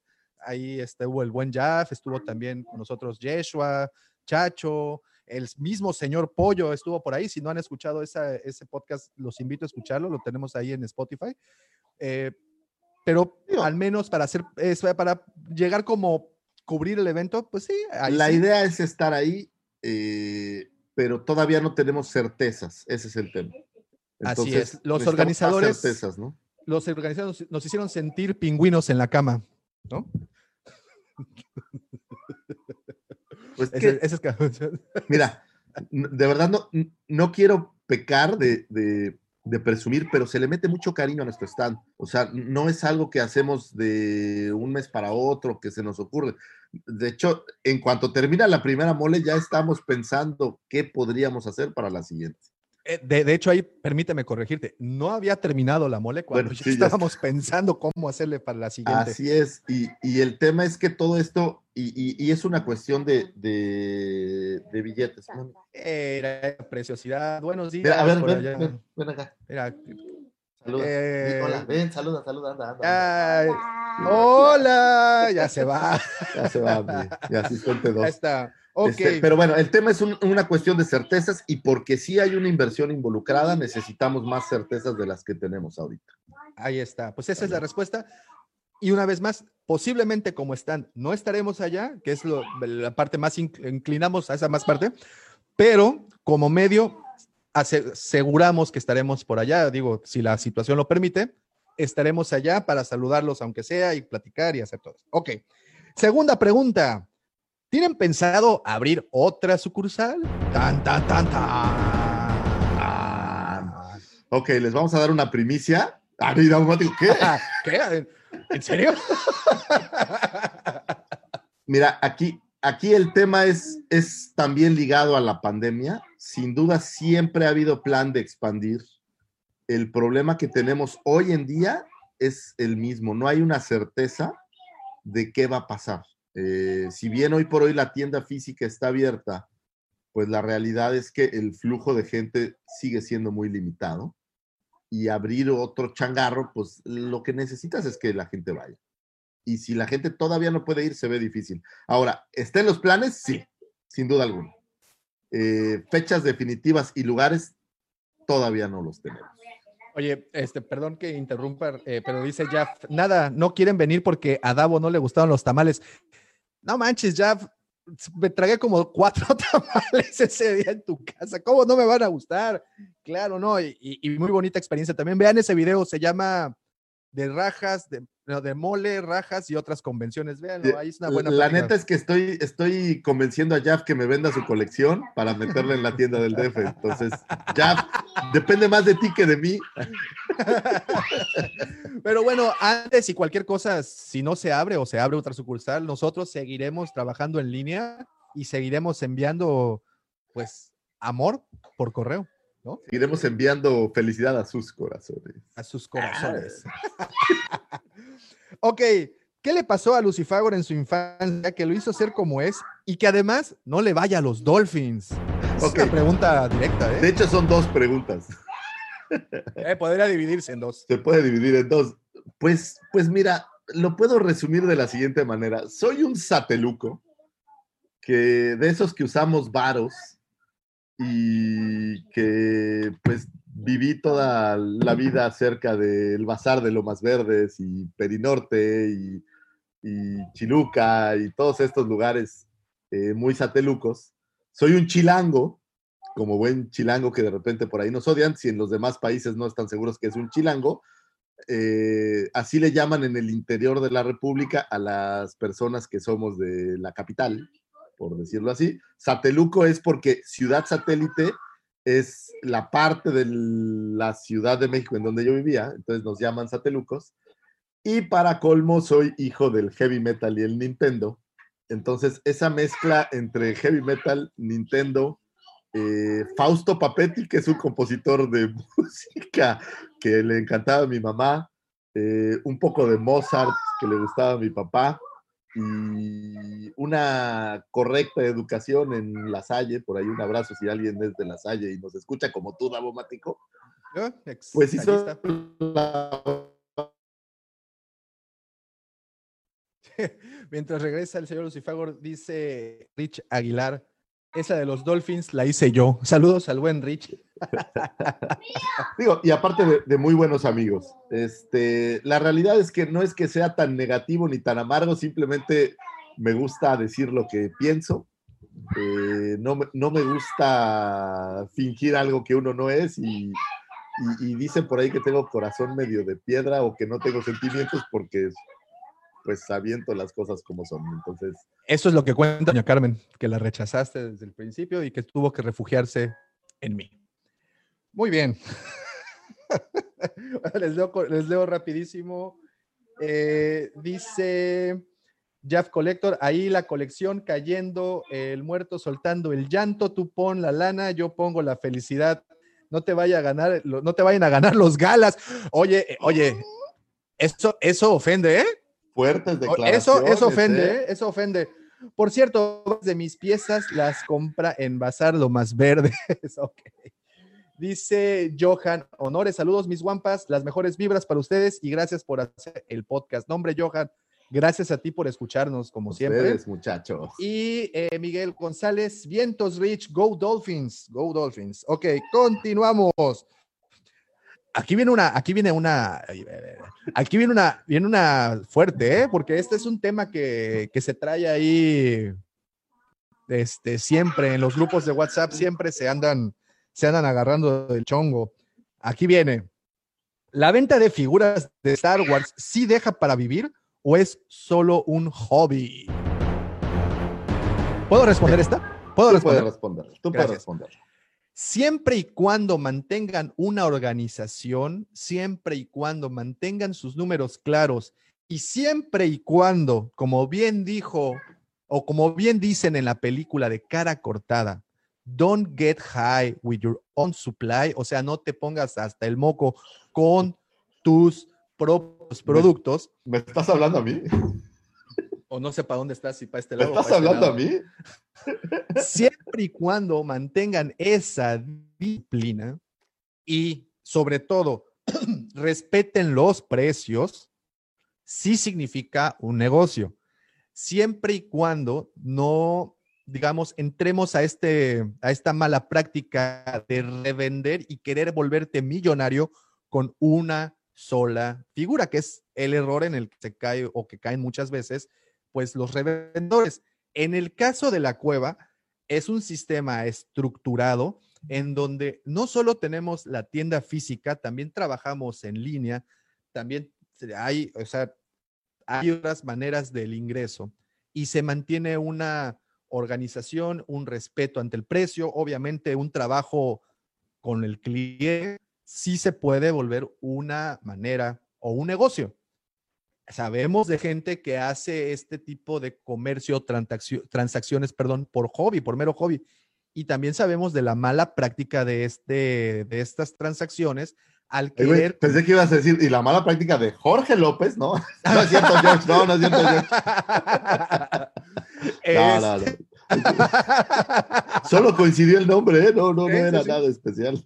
Entonces, eh, siempre y cuando lleves esto cabalmente y, orga- y de manera organizada, creo que lo puedes convertir en un, Ahora, en, en un ne- negocio, ¿no? voy a complementar un poco. Hay un gran reto en este negocio y es el precio. Eh, hoy por hoy en México, al menos fuera de las grandes jugueteras, o sea, Juguetivici o la gente de Walmart y demás, todos o la gran mayoría de la gente que vende juguetes trae fayuca, literal, nadie paga impuestos por traer los juguetes y aquí revenden, eh, a veces creo que un poco caro, digo, cada quien, y yo no critico y yo es más, yo les compro también a todos, pero el problema en México, pues es que eh, hay una ley muy dura en contra del Ahorita que se descuelga, pero supongo que estaba o se quedó en eh, la parte. como hace la cueva, que nosotros pagamos impuestos. La verdad es que somos un ciudadano medio bien Ejemplar, promedio. Ejemplar. No, digo, no sé si, no diría ejemplar, güey, pero la verdad es, hablo del karma de regreso. O sea, sí, claro, claro. A claro. mí sí me interesa pagar mis impuestos, yo le pago a mis empleados el seguro social, o sea, estas cosas que de repente no ves en la industria, y me refiero por industria a la de venta de juguetes, el margen es mucho menor a que si lo haces en una versión un poco más, eh, pues más, eh, voy a decir, eh, comercio informal. Entonces, lo que estoy seguro, sí, sí es negocio, incluso pagando tus impuestos, siempre y cuando seas fiel al cliente. O sea, si tú agarraste una pieza barata en Estados Unidos, si a mí me lo preguntas, pues hay que darla barata. Y habrá veces en que Claro. la agarras cara, pues hay que darla cara. Ni modos. Pero- Digo, ah, el, el- pero- perdón que te interrumpa. El perfecto ejemplo es actualmente con el Slave One de Vintage Collection, que afortunadamente hemos logrado ya colocar cuatro o cinco en el mercado. Es una pieza cara, sin embargo, lo, lo tenemos, a- y no es aquí, ahí viene el gol, ahí viene el gol. Y lo tenemos, la cueva lo tenemos al precio más bajo que hay, ¿eh? Así, mira, ni Electra, ni Milano, ni Coppel. Ahora, Lo tenemos. en, en resumen, sí se puede. Ahora, 100% tienes que estar también en digital. Totalmente. O sea, creo que el negocio no jala solamente en físico, necesitas equilibrar con el mundo digital y mucho más en estos tiempos pandémicos, digamos. Totalmente. Y mira que ahí traigo una batalla campal con la comandante, que como saben, ella es la encargada de la venta física de la tienda. Este, y pues su servidor está, eh, estoy encargado pues de la parte online. Y híjole, y los cates están al 3 por 1 Pero bueno, Sí, es Ahí toda una está. batalla. Y aparte son, batalla. son bien tiradores, porque ya viste que le pegué hoy al. sí, al- al- no, sí, uh. se pasa. Pero hoy, hoy, hoy va a aprender a amar a Dios en tierra de apaches, vas a ver. En fin, nos- porque hoy voy a hacer una superventa.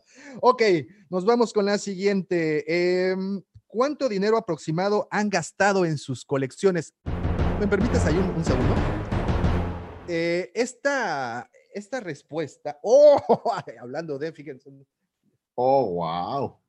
eh, eh, esto, Lucifer, Eso- esto, esto es eso- amor del más puro. Eso es envidia pura, güey, porque a mí me vinieron a gritar que le cambiara el pañal y a ti te llevan café, güey. ¿Qué pedo? Esto es cosa de mujeres, no cabe duda. Ok, muy bien. Eh, ¿Dónde me quedé? ok, ¿dónde me quedé? Ah, ok, ah, ya. ¿Cuánto dinero se ha invertido?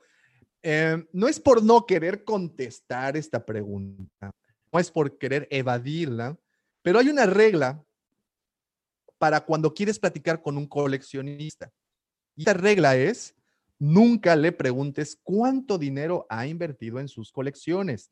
Es de las cosas que creo que menos le gustan al coleccionista.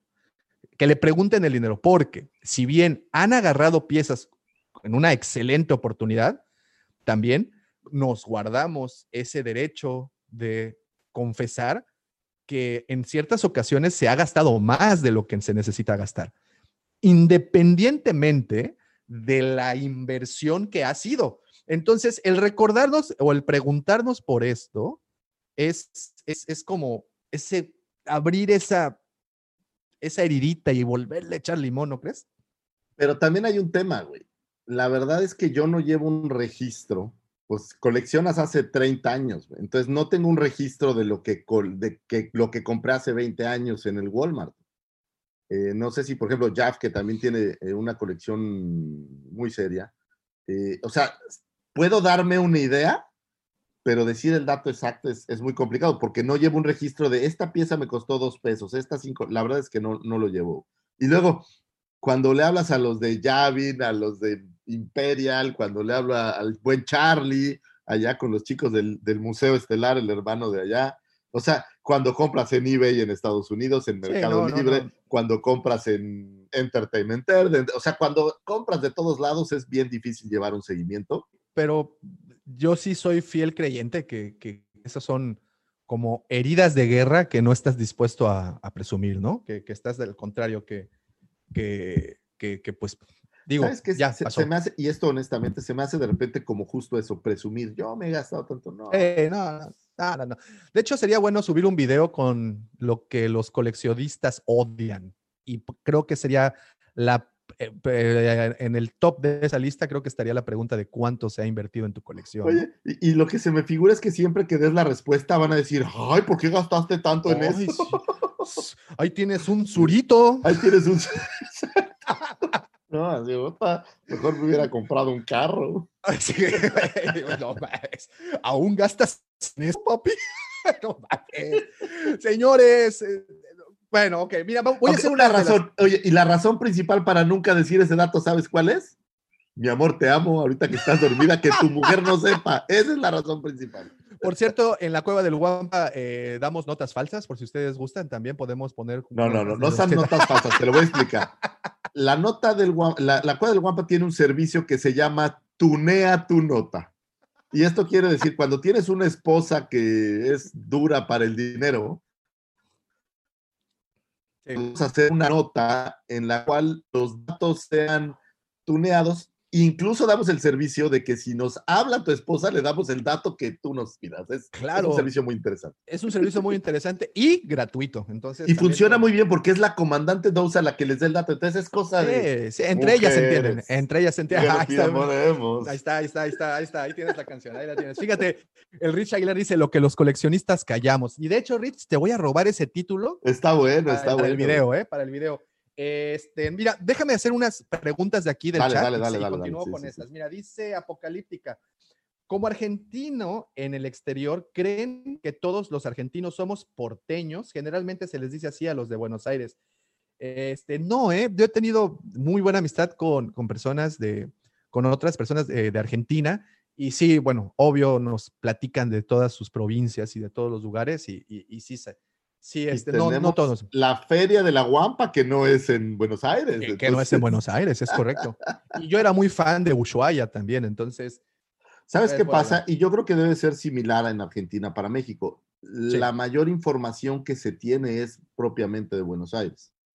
es correcto. Entonces, por eso es que te das como, o sea, que, que es más popular, digamos, como allá a lo mejor hay más información de los destinos turísticos. o- Es correcto. Sí, sí, sí, es totalmente por parte de la información que nos llega, pero sí, o sea, hay, ah, bueno, al menos aquí en, en Quintana Roo, que es el estado en donde vivimos, hay muchas personas de Argentina viviendo acá y bueno, muy buenas amistades por ahí.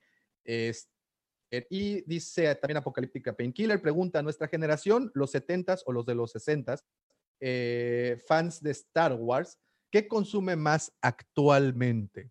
Son coleccionistas también, ¿no? También hay, hay mucho coleccionista, sobre todo de piezas, de las piezas viejitas, de las piezas de Kenner. Y pues obviamente la trilogía original para, el, para los de, que somos de esa, de esa generación, pues bueno, sigue ahí comandando, ¿no? Pero yo Pero creo sí, que se la gente de 60 ya empieza a dejar de consumir. O sea, creo que ahorita el, el consumo sí somos nosotros los de 70 y, digo, yo soy 76. Como que eh, esta parte 70 y mm, ni siquiera Hay un- hay- hay- 90s, ¿no? Sí, sí, sí. A Que, que déjame decirte que sí estoy de la firme creencia que la situación del coleccionismo y, y la, y el fanatismo a la cultura pop o a la cultura friki, muy propia de nuestra generación y posiblemente de un par de, eh, ¿cómo se les llama? Este, generaciones, o no generaciones, sino, pues sí, generaciones adelante de nosotros, pero, y yo creo que actualmente la generación que está actualmente como las niñas, como pequeños, pues bueno, sí ya perdieron un poco el amor al coleccionismo. Pero bueno, continúo con el lo de aquí tienen, del, del video. Sí, es posible. Eh, dice Mario Mir, saludos, dice, venden a otros países y si es así, sube mucho el precio definitivo. ¿Sabes qué ocurre ahí? Que hemos estado picando piedra para poder entrar al mercado de Sudamérica. Definitivamente el envío es lo que se eleva el, el- el costo. En muchas Sí. ocasiones incluso triplica el precio de la pieza a vender y es todo un tema de aduanas, importación, exportación. Entonces, en cuanto averigüemos cómo hacerlo, híjole, la Y el problema llegará. es que cada país tiene su- sus impuestos, o sea, tienen, tienen esta parte muy específica que a veces es complicado desde acá, o sea, es mucho más fácil si tuvieras a alguien, digamos, en el país que te pudiera ayudar a revisarlo, ¿no? Pero, Es- pero desde acá a veces es complicado. Y y sí, como bien mencionabas, por ejemplo, aquí en México tenemos un impuesto especial para las figuras de plástico con forma humana. Entonces, ¿Sabes qué pasa? Fíjate, En, en México hubo una época donde lo- la juguetería floreció muchísimo. Y como bien somos un país muy proteccionista, se crearon leyes muy enfocadas a cuidar esta juguetería. El problema fue que se dejó de hacer el juguete, pero la ley nunca cambió. Entonces- efectivamente. Y todo esto fue gracias a nuestro expresidente José López Portillo, quien impulsa a la industria juguetera nacional. Y gracias al José López Portillo tenemos Ledi. Y es precisamente por ese impuesto que decidieron fabricar acá, era mucho más económico. Pero bueno, ese es tema para otro y tema muy largo para otra ocasión. Y por último, dice Jeff Collector, la pregunta de cuánto has gastado en la colección, en lo personal, no me molesta. Incluso me gustaría saber cuánto me he gastado. Dice, además, la gasolina para ir por ellos, envíos, etcétera. Es difícil saber. ¿Sabes qué, güey? Envíos, güey. No, Sí. más. Sí, sí, sí, no, no, no, se gasta mucha lana en envío. Sobre todo cuando quieres usar una mensajería privada, no precisamente Cepomex, sino Estafeta, Redpack, eh, no sé, DHL, pues se encarece, ¿no? Y, y si quieres mandar algo asegurado, pues no puedes, tienes que usar estos servicios. Pero bueno, nos regresamos a las preguntas ahora sí. Para que demos de dar, ¿no? Porque ya se nos, el tiempo Vámonos, nos vámonos, sí. Eh, dice, ¿cuál es la figura que más quieren y aún no la ha podido conseguir? Tan, tan, tan. Oye, ¿la figura esbelta? Esa no la voy a lograr nunca, güey. es la que Eh, yo más persigo, güey. No, bueno, en, No en mi caso es, es bien sabido, es Blix, que es la última figura que se editó para la serie Droids. Eh, solo se vendió en Brasil y una vez he estado muy cerca de poder tenerla, pero pues 100 mil dólares es mucho más de lo que puedo pagar por una figura, sin duda alguna. Sí. Entonces, este... digo, incluso Digo, es, es un sueño. Estoy igual que los del Museo Estelar. Tengo mi Blix réplica, que la verdad se ve chingón. Y si alguien lo ve, pues no sabe que no lo es. El problema es que ya yo sé que no lo es. No, el problema es que yo sé que no lo es. Entonces ahí sí. No, él lo dijo, lo dijo el buen. Sí, sí, sí, sí, sí, sí, sí, lo dijo. Pero, eh, pero en mi caso sería el, el, el Blix eh, de Droids. Pues yo como, como coleccionista de cómics, definitivamente me interesan los primeros números, que por cierto los tenemos en la cueva, si ustedes están interesados en obtener los primeros números. Pero ¿sabes qué número me interesa más los cómics de Marvel? Cuando aparece Jax, el conejo verde, que solo salió ese, ese Mm. tomo. Ese es para mí el cómic como que más deseado, porque no aparece y es, y es buenísimo. Mm. Un conejo verde, por el amor de Dios, ¿que ¿en dónde lo podríamos ver más que en Star Wars? Sí, claro. Em, dice, ¿cuál es la figura más rara? que ¿Dónde quedó la mano derecha de Luke? Pues mira, prendada de Mara Jade. ¿Acaso? No, Pues no sabemos sé. que se fue, se fue Mira. por, eh, por, el, por ese ventilador. Por ese Pero a ver, de- a ver, es que aquí hay que, aquí hay que pensar un poco más en, en las, en la física de este mundo. La mano cayó desde altísimo. Entonces yo creo que cuando cayó se despedazó, la verdad. ¿Negro? Sí, sí, sí, sí. Y se terminó pudriendo en el suelo del gaseoso, del gigante gaseoso que es Bespin. Pues ahí sí, ahí sí no supimos porque es un gigante gaseoso. O sea, realmente no tiene atmósfera y pues se fue, se fue. se- Lo que sí es que sí encontraron el sable, pero ese fue porque se fue con todo. Y cuenta la historia que fue un Ugnaut quien encuentra el sable. Y ahí tenemos una historia larguísima que ya tendremos tiempo para hablar de ella. Ok. ¿Les han hecho pasar algún mal rato a sus fans el clima húmedo y caliente de Cancún? Sí, claro.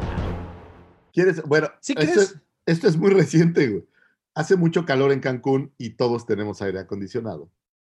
Y digo, esto no es propiamente el clima, pero el aire acondicionado de un- del cuarto en donde suelo pasar tiempo empezó a gotear Oh, y goteaba en la oh, pared que no, no se alcanzaba a ver porque había unas figuras y empezó a mojar el cartón de estas figuras. Oh, no.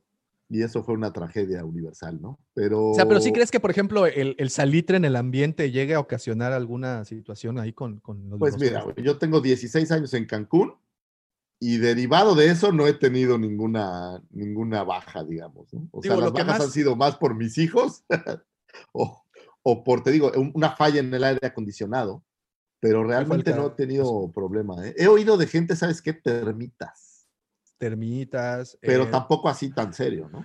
Y bueno, y obviamente digo, aquí en Cancún y en cualquier parte, si pones muy expuesta las figuras al sol Claro. o las pones debajo Sí, de una claro, ventana sí. o algo, pues Bueno, el sol termina por ahora en la pandemia, digo, esto es una cosa real, ¿no? Se quedaron unos Funko al frente de la tienda y el sol se comió el cartón. Sí, es correcto. Por cierto, esos fungos están en descuento si quieren visitarnos en la tienda. Digo, de ya que estamos en eso. Pero, pero que del clima de- haya derivado que se haya dañado una figura, en mi caso no, no he tenido ese caso. Sí, no, el, el calment no, no juega ahí, pues por lo general lo tienes en un lugar bien protegido, sombra, pues no, realmente Sí, no no, pasa. no. Más polvo y luz solar, que creo que eso es lo que más. Pero bueno, daña. polvo, ¿sabes qué Em. me encontré? Digo, y esto ya es así como una versión busteada. Como saben, tengo un cuarto closet así específico para esto y encontré unos extractores, digo, nada caros en Amazon. Entonces están limpiando el aire y disminuyen verdaderamente cañón la cantidad de polvo que se acumula. O sea, es una gran solución. Ahí sí, luego los- les voy a mandar la foto para que si alguien gusta, Estaría bueno, ¿eh? No, fíjate, estaría bueno ahí, eh, tú que ya dominas más el tema de, de- del tener la colección ya como una especie de museo, te hice un video tutorial de pues, cómo puedes tener un buen cuarto eh, acondicionado para poder tener la Y colección. sabes ¿no? qué? Hay Estaría- un chorro de gadgetitos. Por ejemplo, esta luz LED es bien barata y no tiene tanta ciencia colocarla, pero se ve muy fregón, ¿no? Sí, Entonces, sí, sí, sí. Hay marcas, por ejemplo, Steren, de hecho, ayer preguntaba por un rollo de LED, te cuesta 400, 500 Sí. pesos. y digo, y tú lo pones, le pones sus todo, grapitas, lo conectas y se ve verdaderamente nice. Sí, Entonces, da un levantón tremendo. prometo, prometo Muy hacer bien. algo al respecto. Eso estaría interesante. Nos vamos con ¿qué sabía Luke de su mamá antes del episodio 4? Yo creo que sabía un poco. Pues yo creo que nada, porque le preguntaba a Lea que si te acordabas de ella. No, qué chingas voy a acordar. Y todavía Lea, sí, recuerdo. Ay, por favor. Eh, eh, pues es que a lo mejor la fuerza actúa en maneras inesperadas, Lucifer. Tú no sabes. Podría ser que tuvieron una conexión por ahí. Ahora, lo Pero que yo no sé, pero piensa que, que tal vez los tíos pudieran haberle contado algo, ¿no? Eso, eso no lo sé, digo, no sé qué. Eso es lo que voy. Y fíjate, y aquí entra rapidísimo. eh, para las personas que nos están viendo, pues ya lo pueden ver. La amenaza fantasma, episodio 1, el librito. eh, es el que en este momento me encuentro leyendo, el libro de La amenaza fantasma, aunque no es la novelización, es un extracto del guion per se y es básicamente la película, no es ninguna interiorización a los personajes. Sin embargo, existe eh, La amenaza fantasma, escrita por Terry Brooks, que sí es la, la novelización y sí hay una mayor eh, introspección eh, con cada personaje y es ahí en donde nos enteramos de esos datos que regularmente en la película no. En la novelización del episodio 4, eh, en algún momento Luke sí tiene así como esa nostalgia por saber quién es su madre y los tíos, pues no, no, no le comentan gran cosa, ¿eh? Es que también en teoría los tíos, pues conocer, mientras más le digas, pues más curiosidad vas a levantar. Claro. Entonces seguramente es parte de esta idea Ma- de no revelarlo. La mantuvieron ahí en secreto. Y, y Ahora, bueno, lo que sí me sorprendería, digo, que en sus dos horas que fueron amigos con Obi-Wan, Obi-Wan también pudo haberle contado casi cualquier cosa. ¿no? Sí, sí, sí, también, pero pues decidió no, no hacerlo. Digo, a- a- guardaron el secreto de quién era su padre, pero ¿por qué guardar el secreto de quién era su madre? Porque si le revelan quién era su madre, inmediatamente le destapan y le catapultan el deseo por saber quién es su madre, su padre, o algo así. Pues puede ser, no soy un psicólogo. Ayúdame, Freud, a entender estas cosas, diría yo. Pero, pero creo que, creo que sí es mejor que no lo digan, o creo que la idea fue que no lo dijeran para no despertar esto. Esta curiosidad. Eh, ok, ¿quién los papás de Darth Maul? Pregunta. Unos datomirianos. Los datomirianos. Bueno, hay dos versiones.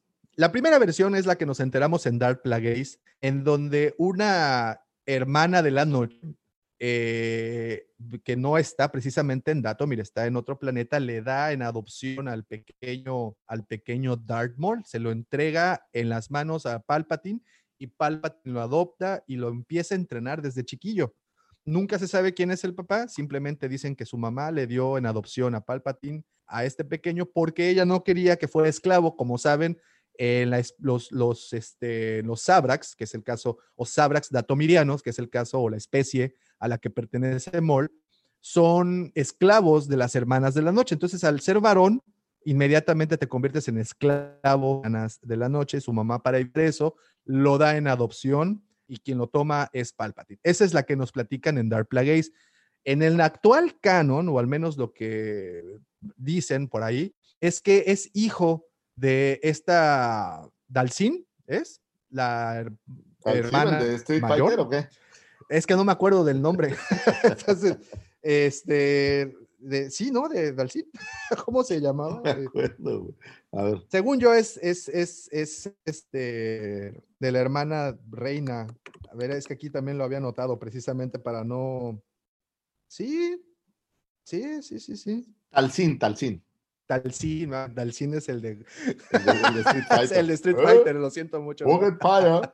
Ok, bueno, eso es lo que eh, platica, ¿no? Que, que es su hermana, es esta hermana quien lo, quien lo aparentemente no hay hombres que necesiten, no, o sea, no necesitan de la semilla que puede dar el macho sabrá. Nacen como, como en termitas, así se dan un chingo. Me Pero bueno. co- como la idea de que, de que los hot eran también hermafroditas.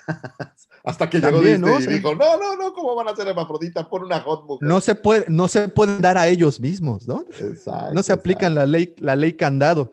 Oye, eh, bueno, el, el, eh, me gusta más la explicación de Dark Plagueis, para serte honesto, que esto entra en Legends. Entonces, La pregunta del millón es, ¿por qué uno y su hermano era amarillo y el rojo? ¿Qué pasa con esto de, o que ahí nacen es de cualquier color? que, no, lo que pasa es que pues, el mol se so- asolió más, estuvo en otras Ah. partes, se fue a Acapulco, María Ok, Bonita y así. Entonces, bueno. ok, vámonos con que sigue. Eh, ¿Cómo se conocieron tú y Lucifagor? Uh, nos vamos al pasado. Podría hablar de historias en un bar, pero creo que mejor. Nos apegamos a la bueno, que tú quieres, a ver, tú empieza y, o, o Eh, quieres que lo haga ya, yo. A ver, ahí va, ahí va, ahí va. ¿Cómo llamar esto? Cuando dicen Mm, cómo nos conocimos, ¿se refieren cómo nos conocimos de amistad o, o del cuerpo? ah, no. o sea, esa vino después de la amistad. Primero fue una amistad, luego surgió algo más. Bueno, En se fin, los va a platicar muy rápido. O tú, a ver. Eh, bueno, yo y con aquí con afán de no ofender a nadie. Eso lo pensé. Y esta es una historia. ¿Cómo lo Sí. digo? Sí, ok. Esta historia es muy, eh, aparte, muy chistosa. Eh, como saben, no lo saben, tanto el señor Lucifagor como su servidor, pues somos hombres divorciados. pues sí, aquí es como se dice, tal cual. y nuestras exparejas son muy buenas amigas. Por cierto, siguen siendo muy buenas amigas. Te reúnen dos tres veces a hacer aquelarres. Nuestra... Ah, no es cierto. No, no es cierto. Excelentes personas, saludos. Sí, saludos, saludos a las chicas. y bueno, fue por esa amistad que surgió nuestra amistad. Lo chistoso es que ya no se continuó. Nosotros continuamos con esta amistad. Y Bueno, lo, lo que es señores. curioso Entonces, también es que eh, Pamela trabajaba conmigo durante mucho tiempo y este, eh, pues yo recuerdo vívidamente el día en que te conoció ella a ti. Curiosamente, o sea, el, el día que ya se volvieron otra vez como a ver más, más seguido, Sí, ¿no? sí, es correcto, es correcto. eh, luego el señor Davomático y su expareja se mudaron muy cerca de donde nosotros vivíamos.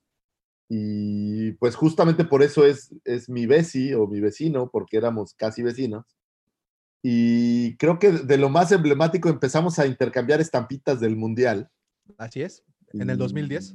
Pues tenemos, la verdad es que tenemos gustos muy afines, entonces nos hicimos muy, muy compas. Muy compas. Y- Y de ahí una historia de 11 años, señores. Y la culminamos haciendo estas pláticas que, como saben, surgieron de pláticas. de Pláticas. Sí, si pudiéramos haber grabado gustos muchas pláticas previas, Uy. pues a lo mejor tendríamos podcast para rato también. ¿no? Estaría muy bueno hacer un video. a- ¿Cuándo es el próximo mundial? No, todavía le falta, ¿verdad?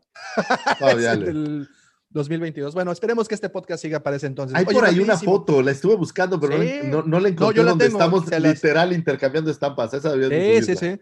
La voy a subir ahí a la página para que la puedan ver, bueno, a Facebook para que la vean rapidísimo. Dice Apocalíptica, o más bien pregunta Apocalíptica, eh, ¿podrás repetir el nuevo, de nuevo, ese libro de Star Wars del guion que recién mostraste? Claro que sí, Apocalíptica. Es La amenaza fantasma. O sea, este es el, el libro del episodio 1, tal cual, lo pueden ver, si lo están viendo. Está escrito por Patricia C. Red y es básicamente, es, está, como dice, basado en el relato y guion cinematográfico de George Lucas. Es básicamente la película, no una novelización, pero trae datos interesantes. Aquí me enteré que, por ejemplo, Obi-Wan tiene 25 años, eso no me lo sabía. Pero bueno, ese Muy tipo bien. de datos. eh, Lo puedes encontrar, son, son nuevos, están editados en, en español o castellano por Editorial Planeta. Y dice también Rich Aguilar, eh, pero se aprecia la información, no malinterpreten, me ahorraron horas de investigación. Ok, Ah. Muy bien, dice, ¿quién y cómo empezó el proyecto de la cueva? Ah, qué pregunta tan interesante. ¿Cuál? El podcast, Fue- la tienda, la No, página para, web. ok, fue para, para, para, la, la, ¿cómo se le llama? La cronografía de esto empieza en el 2017, a finales del 2017, cuando empezamos a grabar el podcast de Crónicas de Dragones, Zombies y Marcianos, y pues de ahí mutó a, a- a grabar, querer grabar otra cosa. En, el, en este momento eh, yo estaba en la radio La aún, radio. y, y, eh, en una ocasión eh, que, que visité el museo personal de- del señor Lucifago, dije que esto lo debemos demostrar al mundo porque es algo impresionante. Y fue como de grabar los podcasts de Crónicas de Dragones, cambiamos, entre comillas, a grabar videos para YouTube mostrando figuras por mero hobby, por mero pasatiempo. Y esto, pues obviamente fue mutando a grabar eh, de ahí eh, las preguntas eran muchas, ¿no? Oigan, ¿cuánto cuesta esta figura? Oigan esto, oigan lo otro. Entonces, de ahí se toma el riesgo, porque es un riesgo realmente el que se tomó al momento de decir, oye, ¿qué tal? Si antes de cualquier cosa hay que abrir una página y con esa página podemos empezar con este pasatiempo. Y bueno, ese fue el génesis básicamente. Y también, digo, por ejemplo, si ven alguno de los videos originales, pueden ver la versión viejita de, de lo que llamaba el museo. museo, o mi, mi versión del museo. Y eh, hay un dato interesante. Los primeros eh, figuras que empezamos a vender eran excedentes de mi colección. Es decir, yo tenía mi colección y normalmente como buen coleccionista que compras lotes, pues te vas haciendo de dos, tres repetidas de algunas cosas. Y yo tenía algunas y lo que hice, separé todas las repetidas y con eso arrancamos la, la venta. Digo, ahora ya, ya es otra evolución, ¿no? Pero, pero así Sí. arrancamos de origen. Ya, ya tuvimos una ev- evolución. Y, y bueno, y es más, yo me acuerdo hasta de la primera venta que hicimos. Eso lo tengo muy presente. Fue una estrella de la muerte de Black Series del Titanium Claro, que no teníamos. claro. Sí, claro, lo recuerdo bien. Entonces hu- hubo, hu- hubo que pedirla y, y la estrella salió más cara incluso que la venta, pero al final fue concretar la venta, con lo cual se desató la cascada que tenemos ahora. Entonces, siempre, y esa es una lección muy importante, no importa cuánta, cuán pequeña sea, siempre hagan la venta, señores, porque Y, y también hay un dato interesante. Davo estaba en la radio y yo siempre había soñado, digo, no tengo absolutamente ninguna experiencia en lo que a locución se refiere, pero siempre me había gustado, me gusta mucho la música, no solo el metal, en general me gusta la música.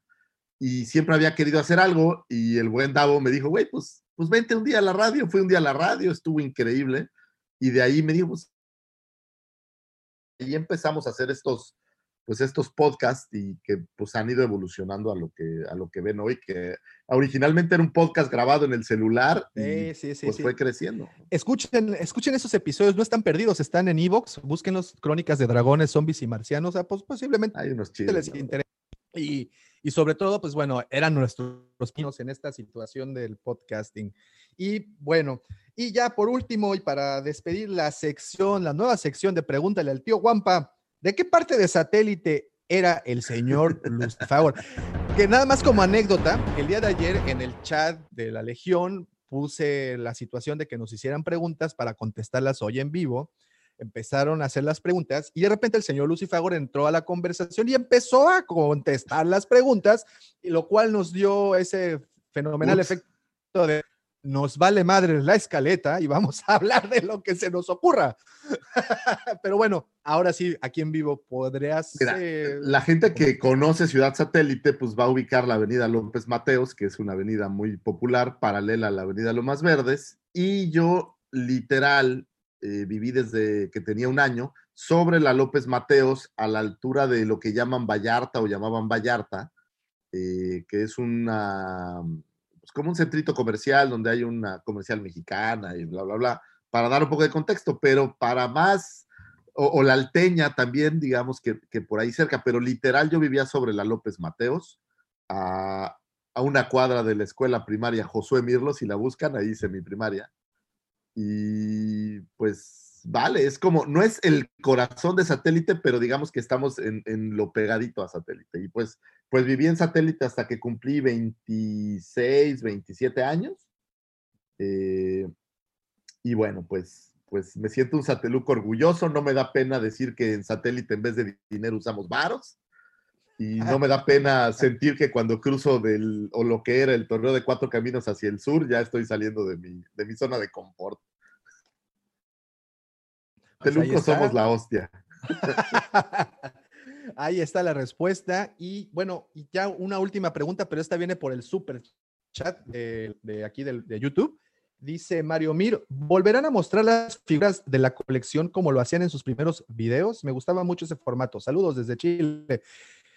Estaba muy interesante ese formato, pero ambos básicamente el señor Lucifagor y yo en escritorio mostrando colecciones. Creo que los videos han evolucionado, ya tratamos de ser un poquito más especializados y señor Lucifagor con la situación de- del buceo, eh, de mi parte con el blog y desde el changarro, pues hemos tratado como de a- a expander más, pero ¿por qué no? Es un formato muy interesante, entretenido y ¿Sabes que qué? creo que También podríamos retomar. el rollo de la pandemia y esto de grabar separados, porque como saben, desde que arrancó todo este desmadre, pues estamos grabando remotamente. Es correcto. Eh, no nos hemos dado mucho esa tarea, pero pues vamos a hacerlo, digo, no, no tiene, no tiene mayor. Lo que les No, prometo, no, voy a hacer nada. un, o vamos a traernos a Davomático a hacer un episodio donde tomemos eh, literal el, el museo a lo que yo llamo el museo. Para Sí, darle sí, un sí. paseillo. Eso está, eso está- que de hecho, de hecho, déjenme les comento, para los que están viéndonos en vivo, el día de mañana, domingo, a las 5 de la tarde, estará disponible el video del señor Lucifagor haciendo un unboxing Ah. genial, véanlo. O si me están escuchando, si nos están escuchando ahorita lunes, martes, no sé, ya en el formato de Spotify, este, pues bueno, ya está el video disponible. Y nos puedes dar ahí, nos dio un paneo muy rápido del museo bastante interesante, véanlo, consúmanlo. Y pues con esto le damos finalizada a esta nueva sección, pregúntale al tío Guampa, y también finalizamos este episodio, el Ah, 86. yo pensé que ya íbamos a empezar el programa, güey. No, te digo que esta, esta sección sí, sí usa un poquito de tiempo. No Ocupamos manches, un poquito se de me tiempo fue en cuestión de minutos, güey. The circle is now complete. When I left you, I was but the learner. Now I am the master.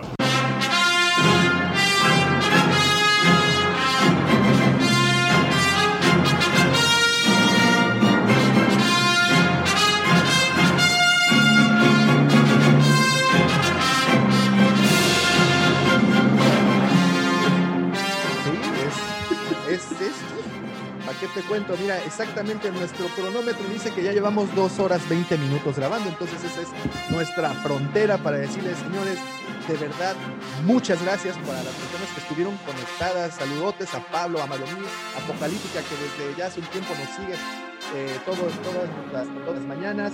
El señor Miguel González, que siempre también está conectado. Rich Aguilar, muchas gracias a todos. eh, a si no Pablito, a todo olvida, mundo, muchas felicidades, A Pablito. Johan, eh, ¿quién más? A Chosen Brand Project, a Jav, Al Checo. a Checo, que estuvo también temprano. Muchas gracias, muchas gracias. Y a ustedes principalmente, muchas gracias por ponerle play o descargar este episodio. Pero no podría despedirme sin agradecerle a aquel señor que hace que las bragas de las Twi'lek se deslicen hasta sus tobillos. El bólido que viene cruzando la atmósfera de Tatooine como si fuera un TIE Fighter disparando blasters a la profundidad de sus corazones. Quien le puso la categoría a Canto Bay. El niño bien de Mos Eisley o el Brando Walsh del Death Metal. El segundo sol de Tatooine, arroba Lucifago. Muchísimas gracias, gracias a todos ustedes que nos escuchan, es gracias a ustedes que se puede hacer este programa, gracias a los que nos ven, gracias a los que nos visitan en la página, en todas nuestras redes sociales, gracias a mi señora esposa que me da permiso de hacer esto y a mis hijos que me visitan todo el tiempo. Y... Espérenme un segundo. Tuve que hacer una pausa. Eh, gracias, perdí todo el hilo de la idea. Gracias a todos ustedes. Te amo, mi amor hermoso. Eh, no te digo a ti, automático, le digo a mi esposa. eh, que le quiero agradecer porque me hizo una cena romántica ayer, que fue maravillosa.